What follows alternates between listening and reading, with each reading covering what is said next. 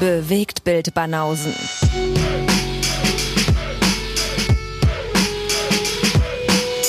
Filme und Serien, bis ihr kotzt. Top of the morning to you. Top of the morning. So sieht's aus. Eine irische Begrüßung heute. Ist irisch. Ja, das ist, es ist Irish, aber äh, die Iren hören das nicht gerne, weil das ist ziemlich Klischee, diese Begrüßung. Also in Irland, äh, Okay. äh, die Wer hat dir erzählt, eher, dass das irisch ist? Das habe ich schon in tausend Filmen und Serien gesehen, wenn wir schon beim Thema sind. Und Top of the deswegen- morning to you. Und daraus schließt du, dass es irisch ist. Äh, zumindest waren es alles irische Charaktere, die sich so begrüßt haben. Also gehe ich davon aus, dass es äh, keine chinesische Begrüßung war. Ja, okay. Mein Name kommt übrigens auch aus dem Irischen. Ist das so, ja? Oh ja. Der, der das Grüne liebt. Ach, so heißt das übersetzt, ja. Tatsächlich, ja. Das ist ein passender Name, würde ich mal sagen. du als äh, Salatfan, Äh, eben. Das äh, passt doch. Finde ich auch. Wir sind back. Die Yes. Bewegtbildbanausen sind wieder da. Herzlich willkommen zu einer nächsten Episode Filme und Serien. Filme und Serien. Jawohl, heute So geht's wieder. aus. Heute geht's wieder um Stuff, was man in den eigenen vier Wänden guckt. Und äh, wir überraschen uns wieder gegenseitig, weil ich habe keine Ahnung, was du hier ansprechen wirst. Ja, kannst gespannt sein. Und umgekehrt natürlich genauso. Ja, bin ich auch. Aber vorher machen wir diesen äh, technischen Teil. Wir wollten mal was Nützliches. Wir wollten Was mal mit was Nützliches. Nützlichem anfangen. Ja. Wir haben unsere 70-köpfige Technik-Crew im 14. Stockwerk beauftragt, äh, für euch diverse Apps durchzuforsten, um zu gucken, Ja. welche ist gut und welche ist scheiße. Ja, schön wär's. Gibt ja verschiedene Wege, wie man unseren Podcast hören kann. Mhm.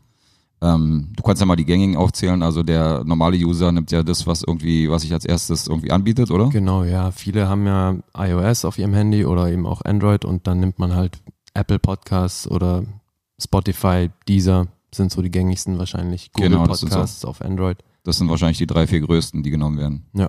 Was aber nicht heißt, dass es die allerbesten sind oder die, die die meisten Funktionen haben. Nee, die meisten Funktionen haben definitiv andere. Die Richtig. besten, das ist ja immer so sehr subjektiv. Und wir waren so in der tiefsten äh, dunklen Hölle der Apps, der App-Welt Der App-Welt. und haben uns da so ein bisschen äh, durchgewurschtelt und haben mal so durchgehört, was sie für Funktionen haben und äh, wo es cool ist und wo es weniger cool ist Mhm. und haben uns ja konzentriert auf die, die nichts kosten.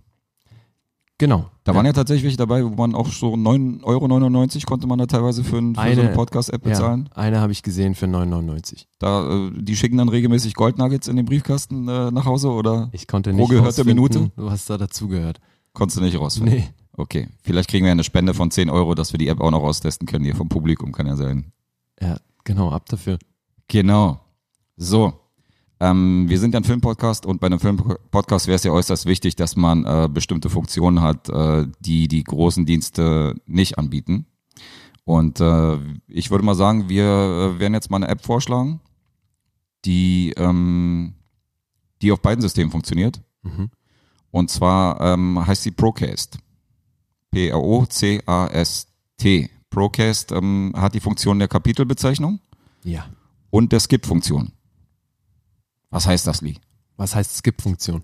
Was heißt Skip-Funktion, was heißt Kapitelbezeichnung? Braucht man das? Ja, Kapitel brauchen wir in unserem Fall idealerweise schon, weil wir spoilern hin und wieder oder wenn wir einen Film erwähnen, der euch nicht interessiert, dann könnt ihr einfach zum nächsten Kapitel springen. Genau. Dadurch, dass wir diverse Filme und Serien ansprechen, kann es nicht schaden, wenn man äh, sich auch nur einen bestimmten Teil anhört. Oder zumindest die Möglichkeit dazu hat. Genau.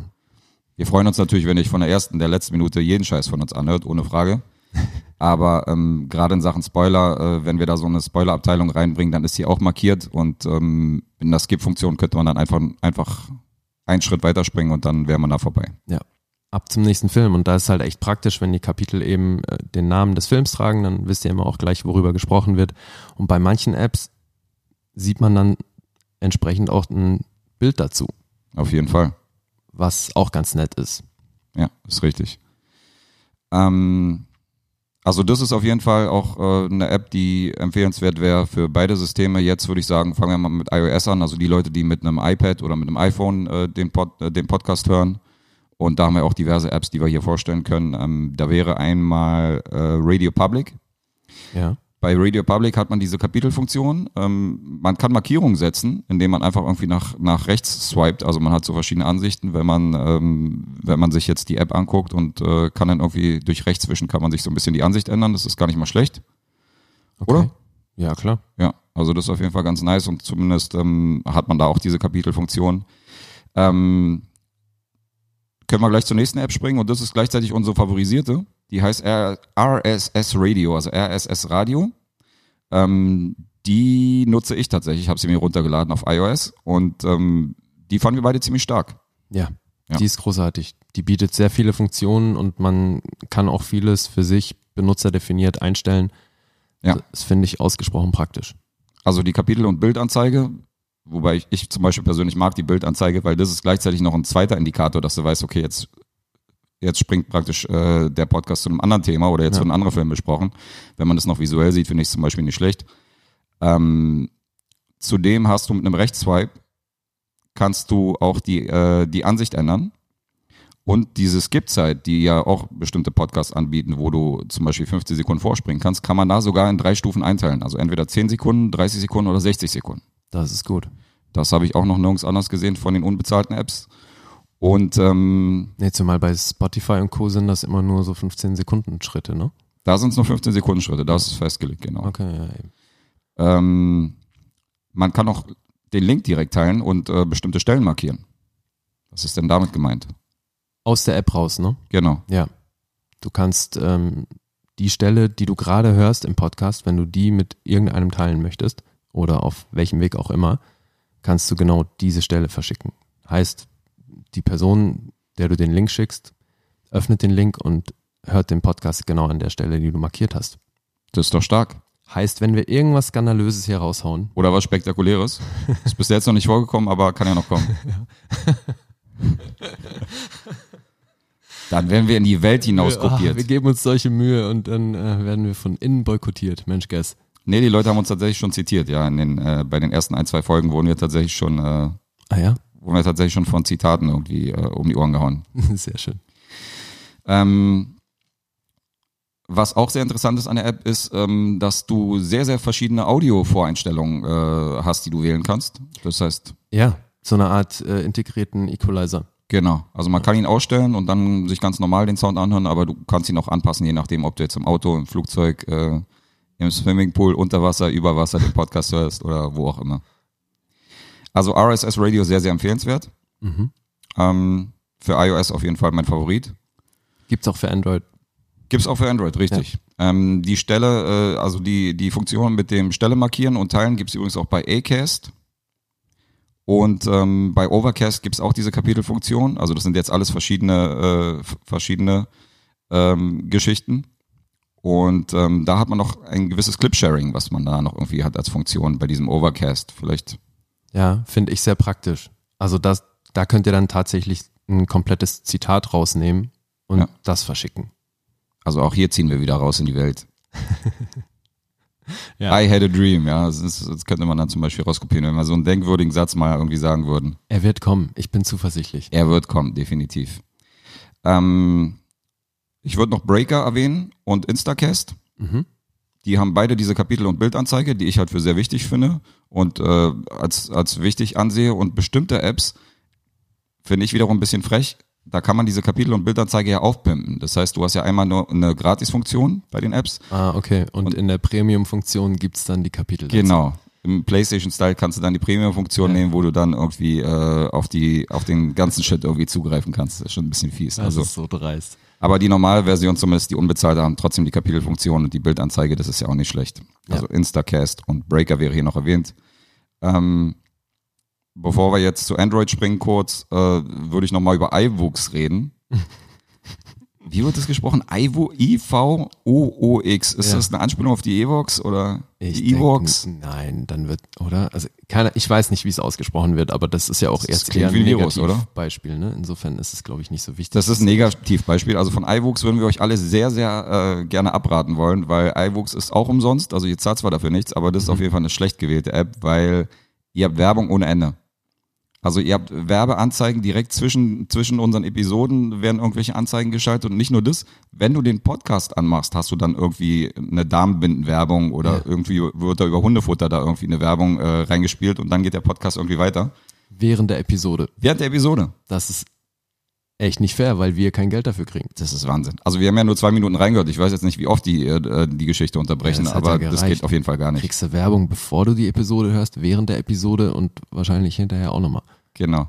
Äh, fairerweise äh, muss ich hier noch sagen, zu meiner RSS Radio App, die ich mir runtergeladen habe, mein Favorit, da hast du auch ganz unten hast du einen Streifen, wo so ein bisschen Werbung äh, reingeschaltet Ja. wird, den du dann ausschalten kannst. Das heißt, auch hier ist ein bisschen Werbung eingeblendet, aber nicht so, dass ich jetzt sagen würde, oh, gib mir das auf den Sack. Nee, ich glaube, die, die meisten kommen nicht ganz ohne Werbung aus, ne? Ja, da wird halt so ein bisschen auf Audio hingewiesen und so, aber man kann das halt ausblenden, aber du hast halt ganz unten so einen dünnen Streifen, ähm, der halt so ein bisschen auf der Bildanzeige drin ist, aber ich meine, man guckt ja auch nicht ununterbrochen da auf dieses Display. Insofern- Nee, im Idealfall hört ihr zu und guckt nicht die ganze Zeit auf euer Handy. Richtig. Ähm, zwei hätten wir noch für Android zu empfehlen. Das wäre einmal Podcast Addict. Da hast du auch diese Kapitel, Bildanzeige und du kannst Lesezeichen setzen. Okay, cool. Das ist zum Beispiel auch nicht schlecht, dass man weiß, wo man stehen geblieben ist, unabhängig von den Kapiteln. Und es gibt ein, ähm, eine App, die heißt AntennaPod. Und bei AntennaPod hast du halt auch verschiedene Kapitel, aber sieht schon eher sporadisch aus. Ich meine, das ist ja alles Geschmackssache. Letztendlich ist ja, äh, ist ja jeder so, wie er es mag. Manche mögen es ja sporadisch über Spotify. Bei iTunes Eben, sind wir jetzt auch, äh, da ist, haben sie auch nicht besonders viele Funktionen. Vielleicht kommt es ja irgendwann mit den Kapiteln. Also das ist zumindest das, wo ich sagen würde, darauf sollte man schon achten. Denke ich auch. Also vor allem den Leuten, denen es hier um auch um die Spoiler geht, ne? So wenn ihr darauf verzichten wollt, dann kommt ihr um so eine Kapitelfunktion fast nicht drum rum. Absolut. Und ähm, die einfachste Version ist ja dann auch direkt auf der Podigy-Seite uns zu hören, weil Ja, oder so. da hat man ja in dem Player auch direkt die Kapitelfunktion und man hat Bilder. Wir geben uns ja auch Mühe und packen ja die Filmplakate da rein und haben, packen auch die, äh, die YouTube-Links zu den Trailern, die wir, also von den Filmen, die wir besprechen, damit rein und die kann man halt nicht überall abrufen. Aber in dem Player von äh, Podigy, bewegtbildbanausen.podigy.io, Ja. da habt ihr praktisch alles auch in einem. Genau, und das ist natürlich systemunabhängig, weil da geht ihr einfach in den Browser eures Telefons, gebt die URL ein und dann gibt's dort den Webplayer. Das ist quasi unser Blog dazu. Genau.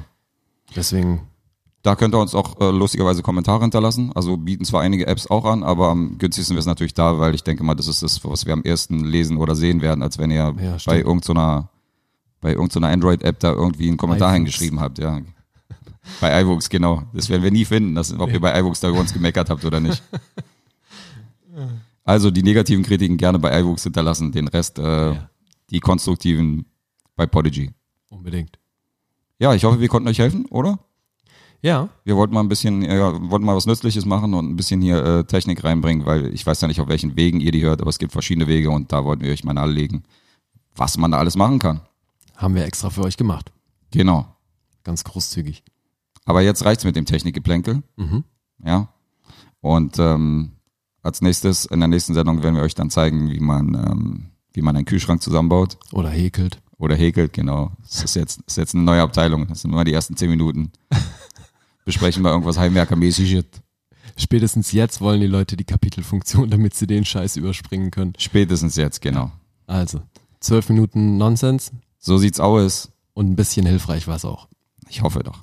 Weiter geht's. Weiter geht's. Heute sprechen wir ja über Heimkino. Ja. Das heißt, du hast sowohl Filme als auch Serien. Also eigentlich so wie die letzten 500 Jahre. Ich habe Filme und Serien geguckt, ja, richtig. Nein, aber über die du jetzt sprechen willst. Darum ging's doch. Äh, ja, bei mir ist es immer so das, was ich so aktuell gesehen habe und da ist beides dabei. Okay. Weil bei mir sind's heute ausschließlich Serien. Ich möchte einmal den Tag erleben, wo es bei dir ausschließlich Filme sind. Auch den wirst du erleben. Ist das so? Oh ja. Ich bin sehr gespannt auf diesen Moment. Ja, sehen wir, wann der kommt, aber er wird kommen. Ich bin zuversichtlich. Vielleicht können wir uns ja einen Hiwi einstellen, der äh, nicht nur hier den technischen Teil macht, sondern der vielleicht auch, äh, dem wir sagen, ja hier, guck mal diesen Scheißfilm, ich glaube, der ist nicht gut und so guck dir den mal an und dann kannst du uns sagen, wie der war. Ja, wobei dann wird der subjektive Blick doch so ein bisschen. Ja, der wird dann getrübt, hast du recht. Ja, aber hallo. Wir könnten ihn auch nicht bezahlen. Höchstens so mit, Das mit kommt dazu, eben. belegten Toastbroten oder so. Das wäre dann seine Bezahlung. Ich weiß nicht, ob das jemand machen würde. Also wir, Freiwillige vor. wir brauchen Praktikanten. Und wir brauchen immer noch den Deutschlehrer mit der Tuba. Auf den warten wir immer noch. Da kam bis jetzt noch gar nichts. Ach so. Ich bin immer noch gegen eine Tuba hier, weil das einfach zu viel Platz wegnimmt. Das werde ich schön durchsetzen hier, die Tuba. Okay. Die Einigungstuba. Vergiss nicht, alles im Zeichen für die Harmonie, ja? I hate you. Not joking. Not joking. So viel zur Harmonie. Okay. Soll ich anfangen? Bitte. Ähm, ich habe richtig krassen Gangster-Shit für dich, ja. Eh, Oh, Ich habe den absolut ultimativen Gangster-Shit. Ähm, in ganz vielen Filmen, jetzt kommt Bibi und Tina. nee, in ganz vielen Gangster, das ist jetzt wirklich ein Gangster-Shit. Ach so, oh, okay, okay. In ganz vielen Filmen, äh, wo ja die Mafia eine Rolle spielt oder auch Tony Soprano in der Serie, ähm, siehst du ja öfter, öfter mal so alte schwarz-weiß äh, Mafia-Schinken gucken. Ja, Und jetzt habe ich mir mal einen der bekanntesten und größten damals angeguckt. okay. Der heißt Public Enemy. Auf Deutsch der öffentliche Feind. Okay. Bitte nicht verwechseln mit Public Enemies, mit äh, Johnny Depp, der Bankräuberfilm. Der ist damit nicht gemeint. Und es gab, glaube ich, auch mal einen Public Enemy Number One mit äh, Vincent Cassell. Nee, das war Will Smith und Gene Hackman. Äh, den gibt's auch. Also wir reden jetzt von, das ist jetzt schon der dritte Film. Der war Fall, Public einen Enemy Number. One, oder nicht? Ja, aber es gab auch einen Public Enemies und es gab einen Public Enemy Genau, Number One aus Frankreich. Das war Den so, aus Frankreich, ja, der hieß dann dort wahrscheinlich anders, oder nicht? ich weiß nicht, ob er in Frankreich anders, aber hier wurde auf jeden Fall als Public Enemy Number One auch äh, vertrieben. Dieser, dieser äh, Gangster-Epos-Schinken, drei, drei bis vier Stunden, der aber in zwei Teilen ins Kino gekommen ist. Also da gab es einmal Volume 1 und einmal Volume 2. Von dem Französischen. Richtig. Ja. Aber den Film, über den ich rede, äh, den Public Enemies, den könnt ihr eigentlich nicht verwechseln, weil der ist von 1931. Einer von diesen. Einer von diesen. Du hast das ja neulich schon mal angesprochen. Ich habe es neulich angesprochen, äh, mir mal so die stylischen alten Filme, so die äh, Filmlücken zu schließen und diesmal habe ich mir mal äh, den ultimativen ersten Gangsterfilm überhaupt, äh, der irgendwie äh, groß in der Presse war oder der irgendwie für Furore gesorgt hat, mir anzugucken. Und die Hauptrolle war James Cagney und ähm, James Cagney war ja für den Gangsterfilm äh, so ein bisschen wie John Wayne für den Western. Kann man bestimmt so sagen, ja. Das kann man nicht nur bestimmt so sagen, das ist so, junger Mann. Na dann, Ähm, man belehre mich.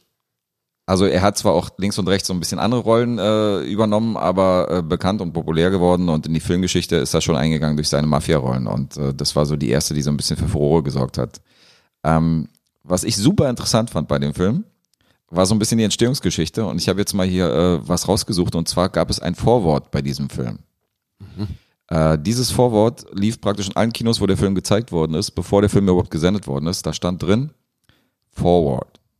It is the ambition of the authors of the Public Enemy to honestly depict an environment that exists today in a certain strata of American life, rather than glorify the hoodlum or the criminal. While the story of the Public Enemy is essentially a true story, all names and characters appearing herein are purely fictional. Das heißt, ähm, es wird gesagt, Freunde, es ist zwar eine ausgedachte Story, aber es gibt tatsächlich so in, in äh, gewissen Ecken Amerika wird darüber tatsächlich palabert.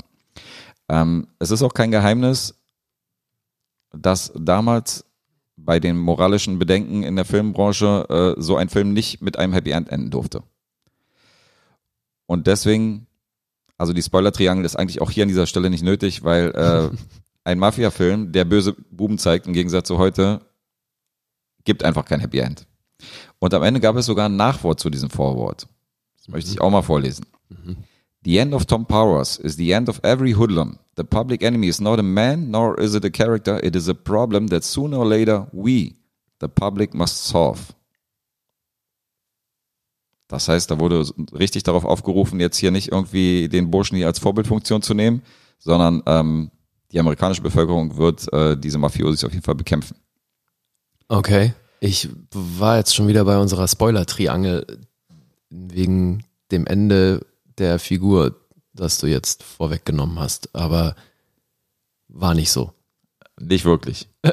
Okay. Ich Ich habe den Film nicht gesehen, deswegen äh, ich bin da quasi neutral. das finde ich ja gerade so interessant an diesem Thema, weil damals durfte es kein Happy End geben. Das heißt, egal welchen Mafia-Film du nimmst, der irgendwie vor den 50er Jahren gedreht worden ist, Ja. Es musste aufgrund von filmischen Auflagen, er durfte nicht gut enden. Er durfte nicht mit einem Happy End enden. Moment, also wenn du jetzt sagst, äh, das musste so sein, in Form von Auflagen, wer hat diese Auflagen, Die Filmindustrie damals, also die Filmstudios. haben das einfach so gemacht oder gab es da irgendwelche Ich denke mal, es gab gesetzliche Auflagen auf jeden Fall, dass, dass, äh, dass keine Mafiosis oder irgendwelche bösen Buben irgendwie heroisiert werden oder irgendwie in den Himmel gelobt werden, beziehungsweise irgendwie als Vorbildfunktion dargestellt werden in den Filmen. Das kann ich mir beim besten Willen in den USA nicht vorstellen, dass es da gesetzliche Auflagen gab. Dann schlag mal nochmal nach. Also ich bin mir nicht, Ja, hast du da was recherchiert? Weil ich das bin mir jetzt nicht sicher, ob es jetzt gesetzliche Auflagen direkt gab, aber es waren zumindest definitiv äh, Auflagen in der Filmbranche, die, die existiert haben in dieser Hinsicht. Okay. Es gab sogar eine Neuaufführung von dem Film, irgendwie zehn Jahre später. Und sogar da kam noch eine Zwischenmeldung. Die lese ich auch nochmal vor. Perhaps the toughest of the gangster films Public Enemy and Little Caesar had a great effect on public opinion. They brought home violently the evils associ- associated with prohibition and suggested the necessity of a nation-wide house cleaning. Tom Powers in Public Enemy and Rico in Little Caesar are not two men, nor are they merely characters. They are a problem that sooner or later we, the public, must solve. Okay. Also ähm, Klingt so, so ein bisschen nach Bildungsauftrag. klingt auch so ein bisschen nach Jackass äh, damals, wo die gewarnt haben, dass die Leute jetzt nicht irgendwie zu Hause die ganzen Geschichten nachmachen sollen. also wenn die heute bei jedem Banküberfall oder so, äh, der in einem Film vorkommt, da so eine so eine Warnung vorweg schicken würden, ähm, da würden wir aus dem Lesen nicht mehr rauskommen. Aber damals war das auf jeden Fall so, dass die, äh, weil es waren, ich meine, ich habe ja gesagt, der Film ist 1931 rausgekommen und es war ja nun eine große Zeit der Prohibition und ähm, Na, da war die Prohibition schon durch. die war schon durch, aber trotzdem hat die Mafia äh, teilweise da äh, Bomben in Cafés hochgehen lassen und da ging schon gut ab auf den Straßen. Und Naja. ähm, wenn jetzt so ein Hauptcharakter in so einem Film praktisch von Kiddies gesehen wird, dann wollten die natürlich nicht, dass, äh, dass dem Problem dann noch irgendwie Futter gegeben wird und haben da äh, haben da auf jeden Fall versucht, das Ganze so ein bisschen äh, abzudämpfen, indem sie gesagt haben, Freunde, das ist hier nur ein Film und äh, nicht, don't try this at home. Ja. Naja gut, in der damaligen Zeit, da gab es wahrscheinlich auch noch einen anderen Bezug zu äh, solchen fiktionalen Stoffen. Aber hallo, ja.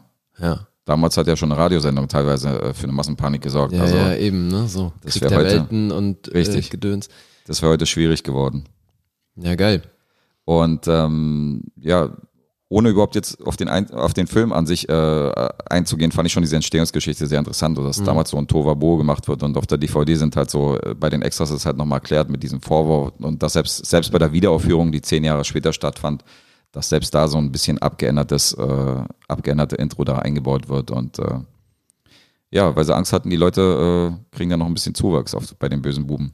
Ja, das wäre heute wirklich nicht mehr vorstellbar in der Form, ne? Also in, in der Werbung in den USA, da sieht man es ja immer noch, Ja, dass wirklich bei den absurdesten Sachen steht dann dabei, dass das Stunt-Leute sind und dass man das bitte nicht zu Hause nachprobieren soll. passiert teilweise, ja. Ja, weil es halt immer noch irgendwelche Vollpfosten gibt, die das machen. Aber im Grunde genommen gibt's bei, du kannst ja bei jedem Film so eine Fehlermeldung, also eine Fehlermeldung, so eine Warn, so ein Warnhinweis Ja, ja, irgendwie packen. eben, ja. das meine Ob das ich, bei also- Dumm und Dümmer ist und du, äh, du schreibst dahin irgendwie, dass man jetzt nicht unbedingt einen vereisten Laternenfall äh, seine Zunge ranhalten soll. Also da kann man ja jetzt überall ansetzen, das weißt du, und da irgendwie einen Warnhinweis bringen. Ich würde es jedem Kind raten, das einmal zu tun. Unbedingt. Es ist ein Erlebnis. Am besten man bringt diese Warnhinweise während des Films. Einfach so bei den jeweiligen Szenen, so, weißt du, dann äh, poppt da so kurz so ein, Ja, ja, kurz genau. fünf Sekunden so, ein, so, ein, so eine Tafel auf, die man sich durchlesen soll. Das wäre ein guter Plan. Also zurück zum Mafia-Film an sich. Ähm, The Public Enemy kann ich schon mal vorwegnehmen, ist mega gut gealtert. Mhm. Und es ist immer noch ein extrem geiler Film.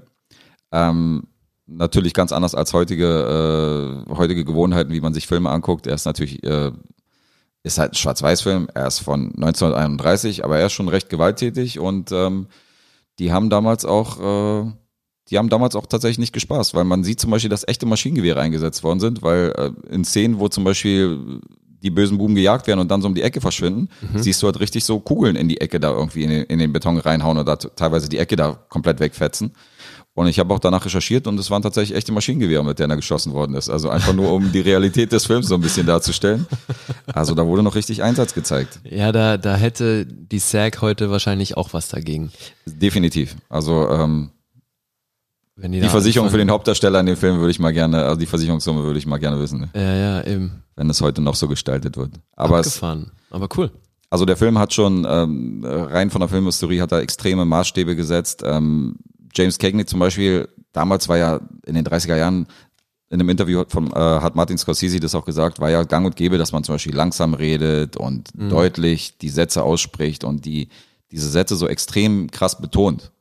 Und James Cagney Okay. Hat von vornherein in diesem Film angefangen zu nuscheln und hat halt geredet wie so ein Hoodlum, wie so ein Gangster. Ja. Und hat da total schnell geredet, hat halt Sachen verschluckt und hat halt komplett entgegen der Zeit, hat halt, äh, hat halt irgendwie in seiner Rolle ist er komplett aufgegangen und hat da total genuschelt und mega schnell ge gelabert so. Also allein schon das sind so Sachen, wo halt so ein bisschen, äh, bisschen komplett alles, was so, was so die Vorgaben war, in den Wind geschlagen hat. Es gab zum Beispiel eine legendäre Szene an diesem Tisch, wo äh, seine Frau, mit der er irgendwie am Tisch sitzt, ihm so auf den Sack ging, ähm, dass er eine Grapefruit genommen hat, die irgendwie neben ihm saß und ihr so diese Grapefruit ins Gesicht geklatscht hat. Und diese Szene ist so hängen geblieben bei den Leuten, dass immer wenn er irgendwo in einem Restaurant saß, haben ihm die Leute irgendwelche Grapefruits an den Tisch geschickt. Und Oh, er hat sie shit. dann, er hat sie dann gegessen, so weißt du. Er hat die Ja, ja. Grapefruits dann einfach gegessen, weil er Grapefruits halt mochte. Aber das ist zum Beispiel eine Szene, die ist sehr, sehr legendär gewesen und die stand zum Beispiel nicht im Drehbuch, Ich sondern wollte gerade sagen, das klingt nach einem sehr improvisierten Moment. das war eine improvisierte Geschichte. Also man, die Legende besagt, dass er das gar nicht irgendwie für den Film benutzen wollte, sondern er wollte einfach nur die Filmcrew ein bisschen zum Lachen bringen oder irgendwie durcheinander bringen mit der, mit dem Moment.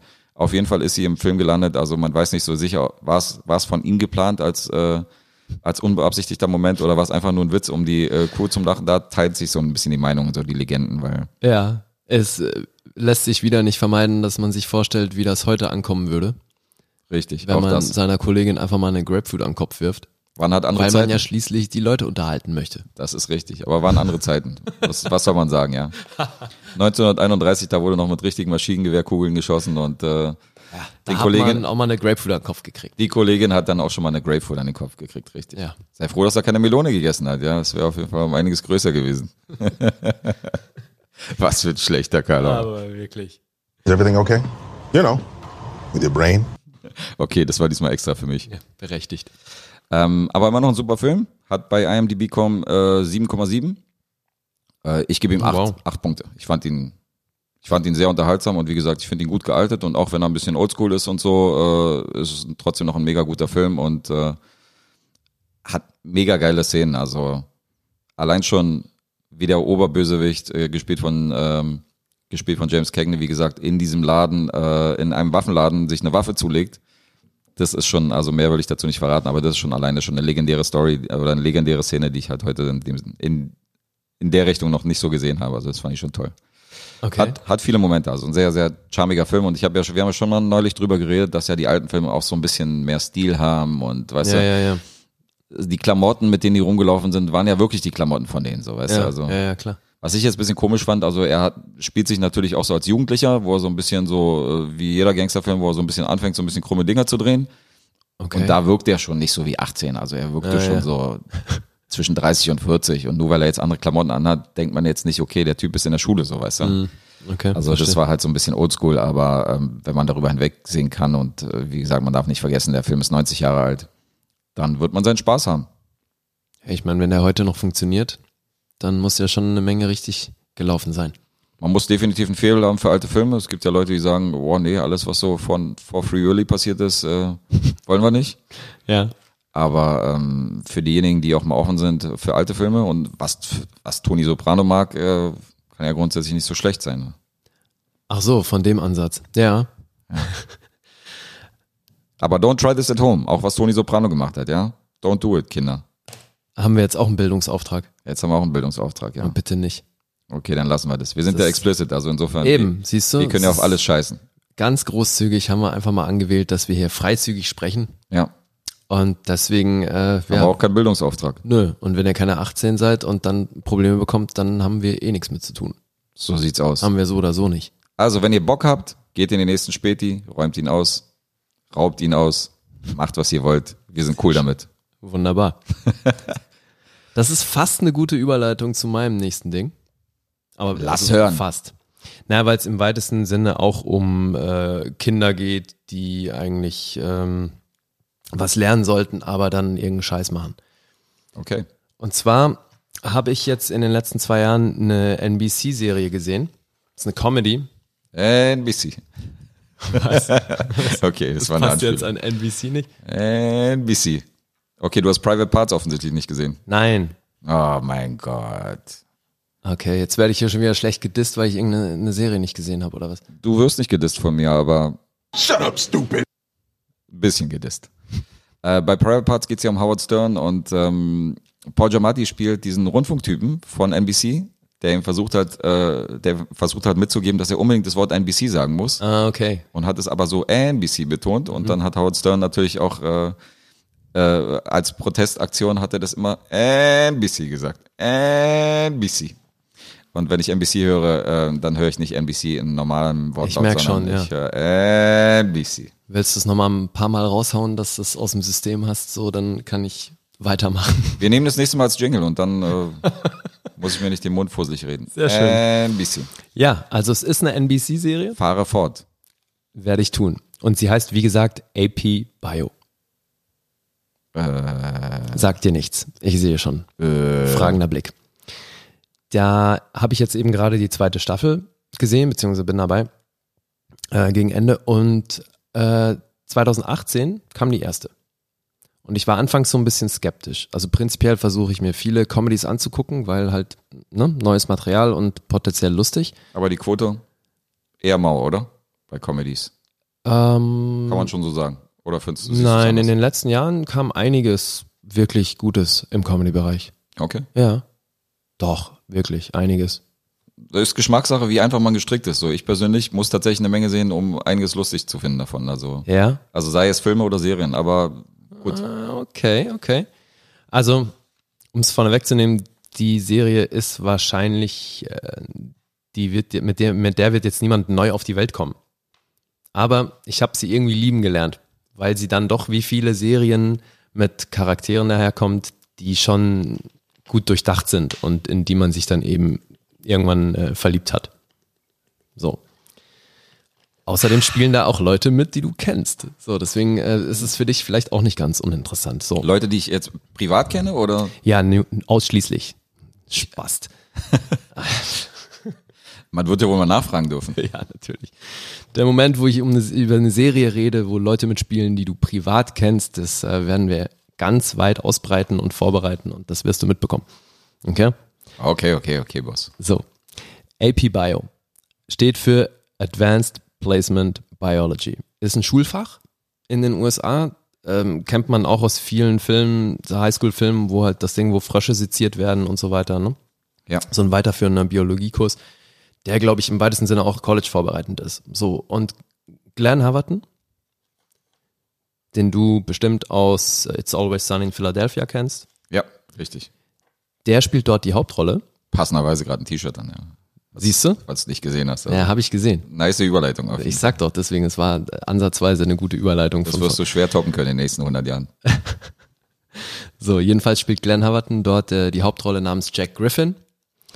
Und der ist äh, Harvard-Professor, Philosophieprofessor und ähm, verliert seinen Job in Harvard gegen seinen Erzrivalen, der aber eigentlich total nett zu ihm ist, aber mit dem hat er halt so von Grund auf ein Problem, weil der schlicht erfolgreicher ist als er. Und ähm, also muss er zurück in den Ort, wo seine Mutter gelebt hat, die zwischenzeitlich verstorben ist, um dort an einer Highschool eben AP Bio zu unterrichten. Quasi übergangsweise. Ne? Das soll so eine Notlösung sein und ähm, darum geht's in der Serie. Er ist also als genervter Philosophieprofessor aus Harvard an dieser kleinen Highschool in äh, Toledo, Ohio und soll dort ein Fach unterrichten, auf das er gar keinen Bock hat. So, weil er aber diesen Rivalen hat, geht's eigentlich in der ganzen Serie nur darum, dass er eben nicht Biologie unterrichtet, sondern seine Schüler dazu benutzt, um diesem Rivalen irgendwie, naja, den halt zu Fall zu bringen im weitesten Sinne. Ah ja, Ne? Und das wird episodisch erzählt und ist einigermaßen witzig tatsächlich. Also es, äh, einigermaßen witzig. naja, wie du gerade schon gesagt hast, ne, so witzig ist, äh, wir haben es letztes Mal, glaube ich, ganz gut etabliert, dass für mich schon so die, die äh, obere, das obere Ende irgendwo bei Anchorman ist. Da ist ja nach unten viel Platz. Also ich finde vieles lustig tatsächlich. Und deswegen Ja. sage ich einigermaßen, weil ich weiß, dass das totale Geschmackssache ist. Das ist nicht jedermanns Humor garantiert. Aber ich finde so die einzelnen Bausteine, die, die haben echt Potenzial. Und da sind, wie gesagt, ein paar Charaktere dabei, die es echt lustig machen. Ähm, primär, also die Hauptrollen, wie gesagt, Glenn Haverton. Der Schuldirektor wird gespielt von Patton Oswald. Ach, das ist ja wieder. Mal wieder. Spence von King of Queens, ja, Genau. für die, die es nicht mitbekommen haben. Oder Okay. Happy. Aus Happy. Oder Happy, genau. Aber da ja nur die Stimme, soweit ich das richtig mitbekommen habe. Ja, ja. Okay. Ähm, so, und dann haben wir noch äh, Paula Pell. Ich weiß nicht, ob du die kennst. Die kannte ich davor nicht, zumindest nicht bewusst. Also im Nachhinein, äh, als ich ja nachgeguckt habe, was sie davor gemacht hat, war das so, ah, okay, klar, da habe ich die schon mal gesehen. Die war ewig bei Saturday Night Live. Äh, klingelt nichts, habe ich aber auch sehr wenig von gesehen. Okay, also die, zum einen war die lange Autorin und dann ähm, hat sie da aber eben, war sie auch lange im Hauptcast, also von 95 bis 2013, was schon, äh, Ui. aber eben immer nur so als so ganz kleine Mini-Rolle immer dann Sporadisch. irgendwie der nervige Gast im Publikum und sowas. Aber ähm, hat eben auch lange für die geschrieben und äh, ist jetzt, zuletzt war sie in äh, Love von Netflix. Ja. Und äh, in 30 Rock hat sie auch eine kleine Rolle gespielt, deswegen, also die ist nicht unbekannt, vor allem eben als Autorin. Und die ist, finde ich, auch eine, eine große Bereicherung für die, für die Serie, weil die dort halt diese, diese Assistentin von Patton Oswald, dem Schuldirektor, spielt. Und dermaßen drüber ist, dass es einfach wirklich sehr, sehr lustig ist. Also 30 Rock hätte ich mir denken können, weil die ganze Saturday Night Live Besetzung hat da schon mal Eben. irgendwie mitgewirkt und Ja. die Serie habe ich komplett gesehen, also ist sie mir sicher irgendwo mal über den Weg gelaufen. So, und fandst du 30 Rock lustig? Ich fand 30 Rock sehr lustig. Sehr lustig. Naja, jetzt kein Anchorman lustig, aber schon, schon, schon Ja, okay, witzig und kreativ und lustig, ja. das fand ich auch. So. Ja. Und also 30 Rock, doch, fand ich auch sehr lustig. Ja, und jetzt haben wir Vor keine Tuba, so. weil wir uns jetzt einig sind, ja. Ja, scheiße. Ja. Da kann man auch mal hier äh, eine Tuba in die Ecke stellen dafür. Freundchen. Also wir diskutieren noch darüber. Ja, wir werden, die Tuba früher oder später wird sie ihren Weg hierhin finden. Ich will nur die Beispiele nennen, äh, wo wir sie eingesetzt hätten. Ja. Bei den, bei den Schülern sind natürlich überwiegend unbekannte Leute dabei. Eine möchte ich hervorheben, weil ich die in der Rolle einfach sensationell finde. Die Figur heißt Heather. Und das ähm, müsst ihr gesehen haben. Das ist schwer zu beschreiben. Jedenfalls möchte ich die Schauspielerin einfach hervorheben, weil sie Alison Ashley Arm heißt. Und die hat mit vier Jahren schon angefangen. Oh. Nicht, dass man das großartig sieht jetzt, weil sie spielerisch da auf ihre Kosten kommt, aber ich meine, die hat jetzt schon 38 IMDb-Credits Das kann sich sehen lassen. und die spielt eine in der Highschool. Glaubwürdig. Also das ist schon, das ist krass, die hat echt schon eine Menge gemacht. Und wie gesagt, ich finde die Serie, sie ist für mich auch so ein Highlight in der Serie, weil sie eben äh, ziemlich rough ist, dafür, dass sie als so dünnes, bebrilltes Mädchen daherkommt. Die Serie ist in, in vielen Bereichen konventionell, aber eben manchmal geht die so ein bisschen drüber, was ich sehr mutig finde und deswegen will ich die auch empfehlen. Also ich habe jetzt die zweite Staffel, wie gesagt, gesehen und bin Fan. Hört sich nicht schlecht an. Wobei man fast sagen würde, also jetzt rein von der Handlung, wenn man jetzt diesen Comedy-Faktor mit rausnimmt, hört sich ein bisschen an wie so ein, äh, ja, ein Schullehrer geht jetzt aufs Land und wird irgendwie versetzt, strafversetzt auf so eine Schule, wo er dann so ein bisschen so die Moral lernt und, äh, und so ein bisschen besserer Mensch wird. Also könnte auch, könnte auch ein Drama sein, so von der Handlung, was man schon irgendwie 20 Ja. Mal gesehen hat. So ein bisschen die Rahmenhandlung. Ja, wobei eben dieses, dieses äh, geläutert werden, ne, dass er zum besseren Mensch wird, äh, Ja. das passiert wenig bis gar nicht, weil er wirklich so eine hohe Meinung von sich selbst hat, weil er schließlich Harvard Philosophieprofessor ist. Er bleibt dann tatsächlich auf seinem hohen Ross. in Toledo kann auch nur annähernd das, was er kann, ne, aus seiner Sicht. Das sind ja alle nichts wert. So, deswegen ähm, kommt er von diesem hohen Ross nie wirklich runter. So, das, also selbst jetzt im Ende der zweiten Staffel, da gibt's langsam mal so den ein oder anderen Moment, wo er schon realisiert, dass er halt nicht uneingeschränkt der Tollste ist. So. Okay. Aber die, das meine ich ja, diese Horizontale, die da im Hintergrund erzählt wird, die ist relativ klein und geht auch langsam vorwärts. Es geht schon primär eben um den Scheiß, den er seine Schüler machen lässt. Ist ja ein bisschen wie mein Kumpel Lee beim Podcast, ja. Der kommt ja auch selten von seinem hohen Ross auf jeden Fall runter, wenn er überzeugt ist von etwas. Ja, ich habe aber leider äh, niemanden, den ich hier rumschicken kann, der meinen Scheiß erledigt. Das wär's mal. Das nicht, aber du hast einen, den du auf jeden Fall verbal rumschubsen kannst und das bin ich dann immer in der Rolle. Ja. Der arme kleine Guess. Ich möchte noch was zum Creator sagen. Das ist nämlich äh, Michael Patrick O'Brien, Who that? auch einer von Saturday Night Live. Der hat da auch lange geschrieben. Und witzigerweise ist er tatsächlich in Ohio auf eine Highschool gegangen, in Toledo.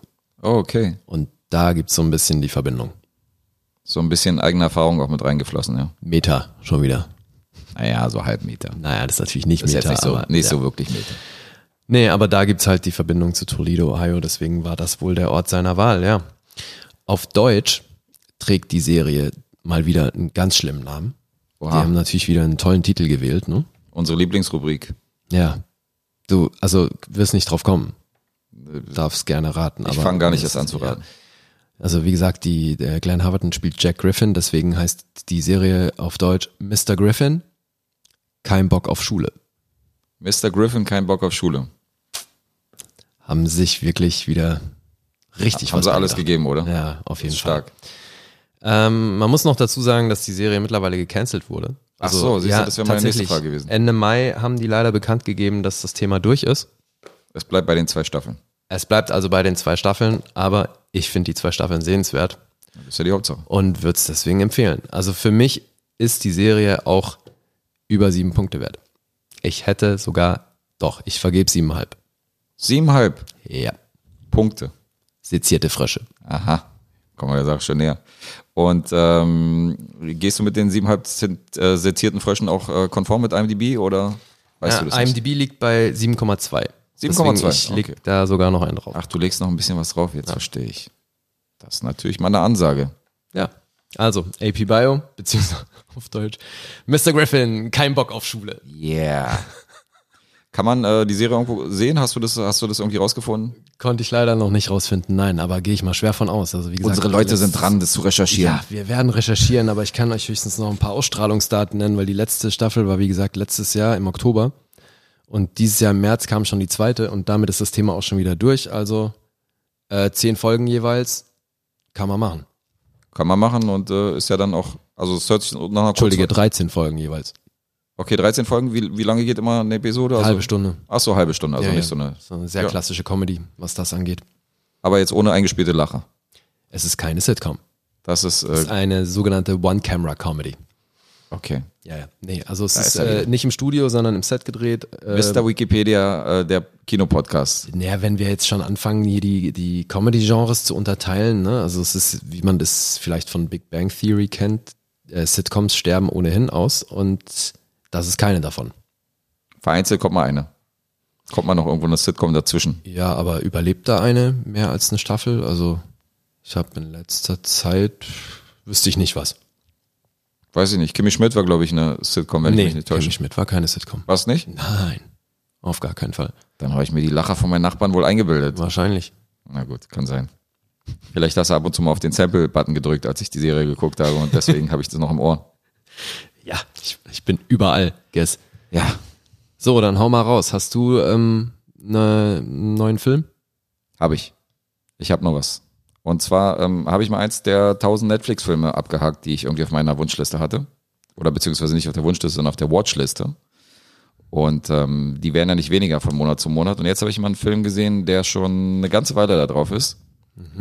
Der ist von 2016. Heißt auf Deutsch äh, Umweg nach Hause. Wurde übersetzt äh, aus dem Original und da heißt er The Fundamentals of Caring.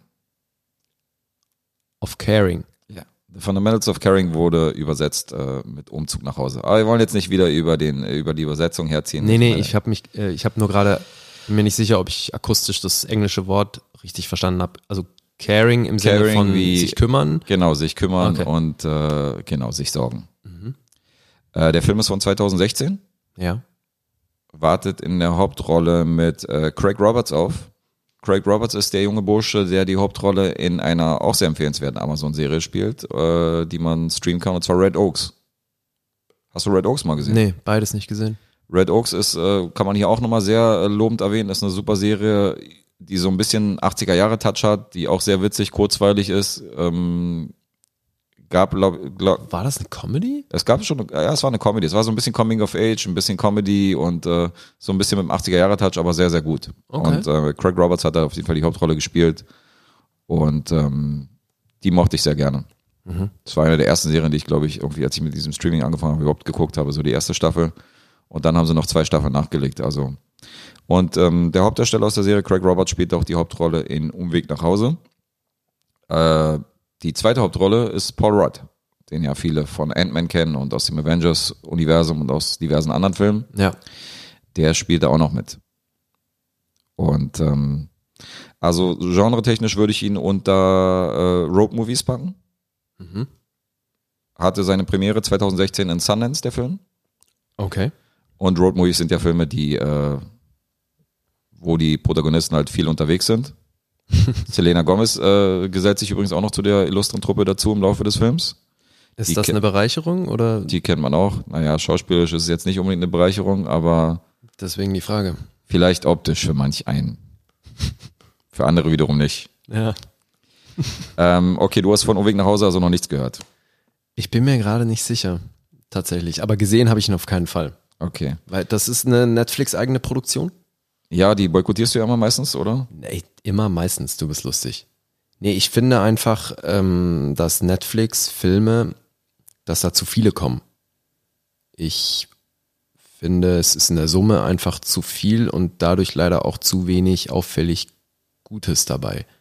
Ne? Also die sind, Ja. da sind viele dabei, die man sich angucken kann, aber da sind wenige dabei, die so krass rausstechen, finde ich. Aber du suchst ja jetzt letztendlich, also wenn du jetzt in der Videothek bist, beschwerst du dich ja nicht, dass hier zu viele Filme stehen, sondern du suchst ja die aus, die du letztendlich gucken willst, wo du sagst, die Story interessiert mich, der Trailer war gut oder die Schauspieler will ich jetzt sehen. Ähm, also die Kritik kann ja nicht sein, dass Netflix zu viele Filme hat. Oder zu, Zu- viele Produktionen. Zu viele durchschnittliche Filme, doch. Ach, zu viele durchschnittliche. Ja. Ja. dann musst du dir halt die aussuchen, die nicht durchschnittlich sind. Naja, und warum lässt man dann nicht gleich die durchschnittlichen weg und macht nur geile? Also Weil ist man klar, ja- dass das im Ansatz jeder probiert, aber du weißt, was ich meine. Ich weiß schon, was du meinst, ich weiß nur nicht, warum es direkt jetzt auf Netflix bezogen ist, weil Weil äh, es da in der Summe für mich so ist. na, in der Summe kannst du, glaube ich, auch die Kinofilme nehmen und da sind auch nicht alle gut. Naja, aber das sind halt im Vergleich jetzt, wenn du es schon unbedingt vergleichen möchtest, sind das halt 30 zu 7. Die Statistik hast du also aufgestellt jetzt gerade. ja? Nein, die ist faktisch so. Wenn du jetzt sagst, Netflix haut pro Film, die wollen dieses, nächstes und übernächstes Jahr, glaube ich, 30 Filme pro Jahr raushauen. Okay. Gib dir das mal, 30 Filme pro Jahr. Das heißt, du musst mindestens, also ne, musst über zwei Filme jeden Monat gucken. Und Ja, wenn du sie, wenn du sie alle sehen willst. Das ist ja, das aber ist ja nicht so, Beispiel. Oder, ja, aber wie du schon gesagt hast, die, die häufen sich dann an und dann musst du irgendwie ausselektieren. Klar. So, und das ist doch ein Riesenunterschied, ob du jetzt sieben Kinofilme im Jahr hast oder 30 Netflix-Filme. Was die Auswahl angeht. Und Ja, durchaus. Mit, dem, Wobei der es natürlich, Qual der Wahl. es ist natürlich mit mehr Aufwand verbunden, ins Kino zu gehen, als äh, sich zu Hause dann einen Film zu streamen. Also das kommt ja noch dazu.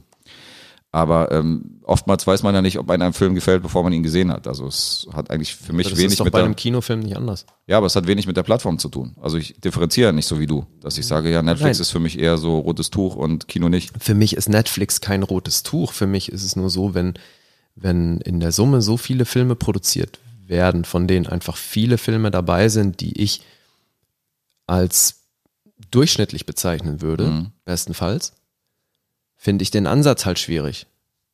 Ist das bei Amazon für dich anders? Oder ist es generell ein Streaming-Problem für dich? Das ist ja schwer zu sagen. Ich glaube, es ist schon ein generelles Problem geworden durch die Streaming-Plattformen, ja, weil Amazon fährt ja eine ähnliche Strategie. Also sie wollen ja genauso viele Filme rausballern Mhm.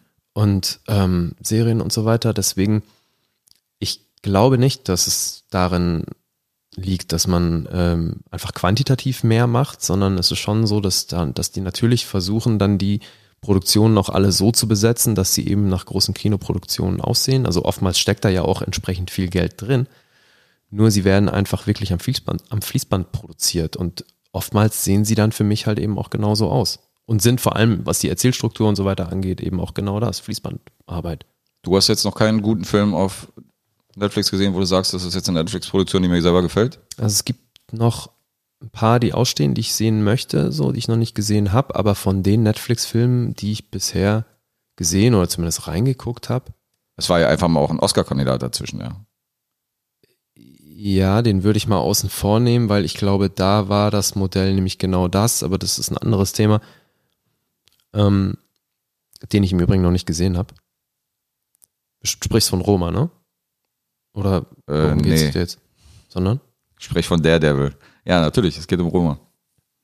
Ja, das wär, Ja, Es gibt nur einen Oscar-Kandidaten, der irgendwie von Netflix produziert worden ist, der irgendwie im Oscar-Rennen drin war. Also, das ist ja der einzige.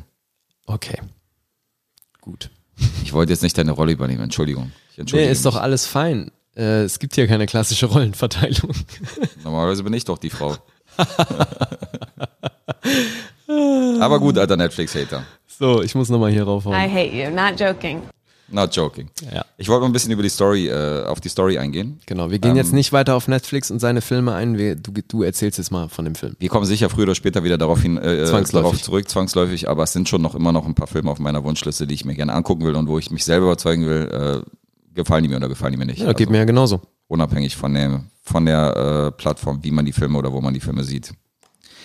Ähm, was ganz interessant ist in der Rollenbesetzung, die Rolle von Craig Roberts, äh, für die Rolle hat sich Timothy Chalamet beworben, Ah, der auch Oscar nominiert war für Call Me By Your Name und der ein sehr talentierter Schauspieler ist und der wurde tatsächlich abgelehnt. Und ähm, den wollten sie nicht, obwohl er unbedingt die Rolle spielen wollte. Ach, er wollte sie spielen und sie wollten ihn nicht. Die wollten ihn nicht. Verrückt. Ähm, ja, Aber das er ist, ist wirklich, also mal kurz muss ich einwerfen, ich finde den unfassbar talentiert. er ist sehr grandios, ja. ja. Also vor allem nicht nur schauspielerisch, ne, was der alles kann. Allein was du bei in, in Call Me by Your Name von dem siehst, ja. ist unglaublich. Aber es ist natürlich auch zu einer, also 2016 war natürlich eine Phase, wo er, wo er äh, noch nicht diese ganzen anspruchsvollen Filme gedreht hat, äh, wo er letztendlich so durchgestartet ist. Ähm, man kannte ihn damals vielleicht so als Präsidentensohn aus Homeland. Und da war er, da hat er jetzt nicht so eine Rolle gehabt, wo man jetzt sagt, Alter, dieser Typ wird Nee, mal nee. den äh, Abraham Lincoln spielen, so weißt du, in einer Oscar-Rolle in 20 Jahren, sondern also jetzt ist er mittlerweile angewachsen zu einem richtig krassen Ja, Talent. ja, ja, eben. Ja, und der wurde damals abgelehnt. Hm. Ähm, die Hauptrolle hat eine Krankheit, die nennt sich Muskeldystrophie Duchenne. Das ist eine Lähmung der äh, Becken- und Oberschenkelmuskulatur und ähm, trifft auf, also jetzt so was die, was die Wahrscheinlichkeit angeht, äh, hat einer von 5000 hat diese Krankheit. Das ist gar nicht so wenig. Das ist gar nicht mal wenig, ja. Und ähm, um diese Muskeldystrophie Duchenne handelt halt der Film. Er- Der Bursche ist halt an einen Rollstuhl gefesselt, kann sich halt selber nicht bewegen, kann sich selber nicht ankleiden. Paul Rudd spielt halt so ein bisschen den, äh, so ein Scheidungskind, was sich halt so ein bisschen ablenken will und den Jungen unter seine Fittiche nimmt und sich praktisch als Pfleger äh, bewirbt. Äh, das Interessante, warum dieser Film dann zum Roadmovie mutiert ist, ist, äh, dass dieser Bursche im Rollstuhl irgendwann mal so die unwichtigsten Sehenswürdigkeiten Amerikas irgendwie auf einer Landkarte angekreuzt hat. Also zum Beispiel der tiefste Brunnen Amerikas, äh, also die tiefste Grube, dann irgendwie das größte Baguettebrot in Amerika, was irgendwo Ja, in einem ja. Museum steht. Und dann machen die sich halt auf um so ein bisschen, dass er so ein bisschen diese Orte besucht. Ähm, ja, und er spielt praktisch diesen Jungen in diesem Rollstuhl, der halt schon die Arme bewegen kann und so ein bisschen den Kopf drehen kann, also jetzt nicht komplett gelehnt ist, aber äh, unterhalb der Hüfte ist halt problematisch, da braucht er halt Hilfe. Auch eine Rolle, wo, wo man sich Timothy Chalamet auf jeden Fall so als Multitalent durchaus drin vorstellen könnte. Ja. Also er hat's gut gemacht. Ähm, ich will es jetzt nicht groß in die Länge ziehen. Ich will auch nicht zu viel über die Handlung verraten. Wir wollen ja auch, wenn wir über Filme reden, jetzt nicht zu sehr äh, jetzt irgendwie eins zu eins die Handlung verraten und äh, da jetzt komplett die Story auseinandernehmen. Es ist ein Roadmovie. Er ist ganz nett. Man kann ihn sich angucken. Der hat bei IMDb äh, ganze 7,3 Punkte, was ich jetzt nicht schlecht finde. Nö. Also das- 7,3 ist grundsätzlich eine solide Bewertung. Ja. Ganz so hoch hätte ich ihn jetzt nicht angesetzt. Ich finde ihn halt sehr voraussehbar und halt so ein bisschen, äh, ja, wie Roadmovies so halt so dargestellt werden, halt so ein bisschen so die Läuterungen. Ja, aber die siehst Annäherung das, der beiden das ist nämlich Charaktere. genau das Ding. Und das kann man natürlich nicht auf den Verleih schieben, aber ich glaube, das ist dann doch, also irgendwo muss es ja mit einer Lustlosigkeit oder Lieblosigkeit oder was auch immer zu tun haben. Aber in dem Moment, wo du mir erzählst, was in dem Film passiert, glaube ich schon zu wissen, wie der ausgeht. Wusste ich doch, dass der jetzt ein Told You So kam. Ja, nee, aber ist, weißt du, ich meine, Ich du weiß erzählst die Handlung und natürlich haben die dann unterwegs erstmal ein bisschen Spaß und dann gibt's natürlich ein Problem und dann haben die in Ja, ihrer klar. Beziehung ein Problem und hinterher sind alle geläutert und die besseren Menschen. Äh, Spoiler-Triangel, hallo? Ich weiß schon, was du meinst, aber Ja. äh, es hat aber nichts mit der Plattform Netflix zu tun. Wenn ich Sag, mir jetzt, das habe ich doch eingangs gesagt. Das Genau. ist komplett losgelöst jetzt von wer das Ding produziert hat. genau, aber, mag sein. Ja, aber warum produziert man denn solche Filme, wo jeder schon im Ansatz merkt, so geht das Ding aus? Das, äh, naja, gut, okay. Weiß nicht, ob du jetzt der Produktion da irgendwie einen Strick draus drehen musst. Also der Film hat ja wahrscheinlich dann seine Fans und seine Leute, die ihn dann gut finden oder die vielleicht diese Art von Film noch nicht Das so in der Art wirst du gesehen nie haben. wissen. Also erstmal, solange Netflix mit Zahlen so spärlich umgeht wie, wie immer noch jetzt so, Mhm. werden wir nicht wissen, ob sich den Film überhaupt jemand außer dir angeguckt hat. Weißt du? Vielleicht bin ich tatsächlich der Einzige. Also du hast da unter Umständen bist du da in einem sehr exklusiven Verein. Aber woher kommt diese 7,3 Bewertung bei MDB kommen? Weil ich habe sie nicht abgegeben. Nee, aber du kannst gucken, wie viele Leute da abgestimmt haben. Ja, ist schon und klar, wer weiß, vielleicht haben 100 Leute abgestimmt, Hälfte davon Cast und Crew. Und äh, dann hast du deine Bewertung. Also das muss ja als nicht wetten, dass es mehr als 100 waren. Natürlich waren es mehr als 100. Ist ja schließlich Netflix. Schisser. Nein, da braucht man nicht wetten, da braucht man also Schisser. blöder Chicken. Einfach chicken. So, noch schon wieder. Pass I auf. hate you, not joking. Ja, wollte ich gerade drücken. Ein paar Mal zum Einsatz, ey. The Fundamentals of Caring. Okay.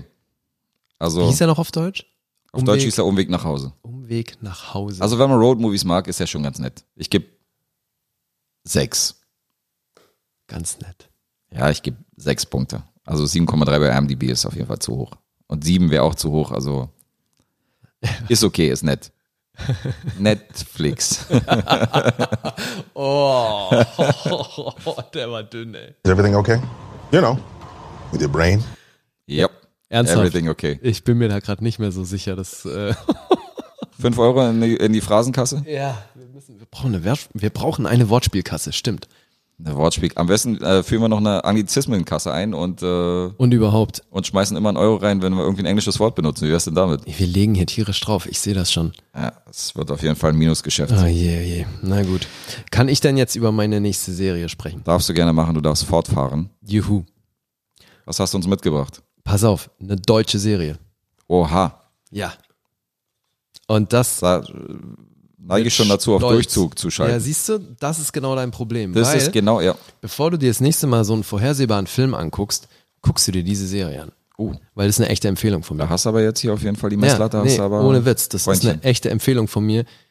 Ich habe die erste Staffel, die wohlgemerkt nur vier Folgen umfasst, bestimmt viermal gesehen. Viermal. Ja, vier, vier Folgen, eine halbe Stunde, das so. Und ich find's wirklich lustig. Okay. Die Rede ist von Eichwald MDB. Auch hier noch nie gehört. Das ist auch echt, finde ich, super schade bei der Serie, weil die nahezu wieder unter Ausschluss der Öffentlichkeit gelaufen ist. Da kam die erste Staffel, wie gesagt, 2015 auf ZDF Neo. Und es waren ja ZDF Neo, okay. Ja, und es waren ja nur vier, vier Episoden, a eben eine halbe Stunde.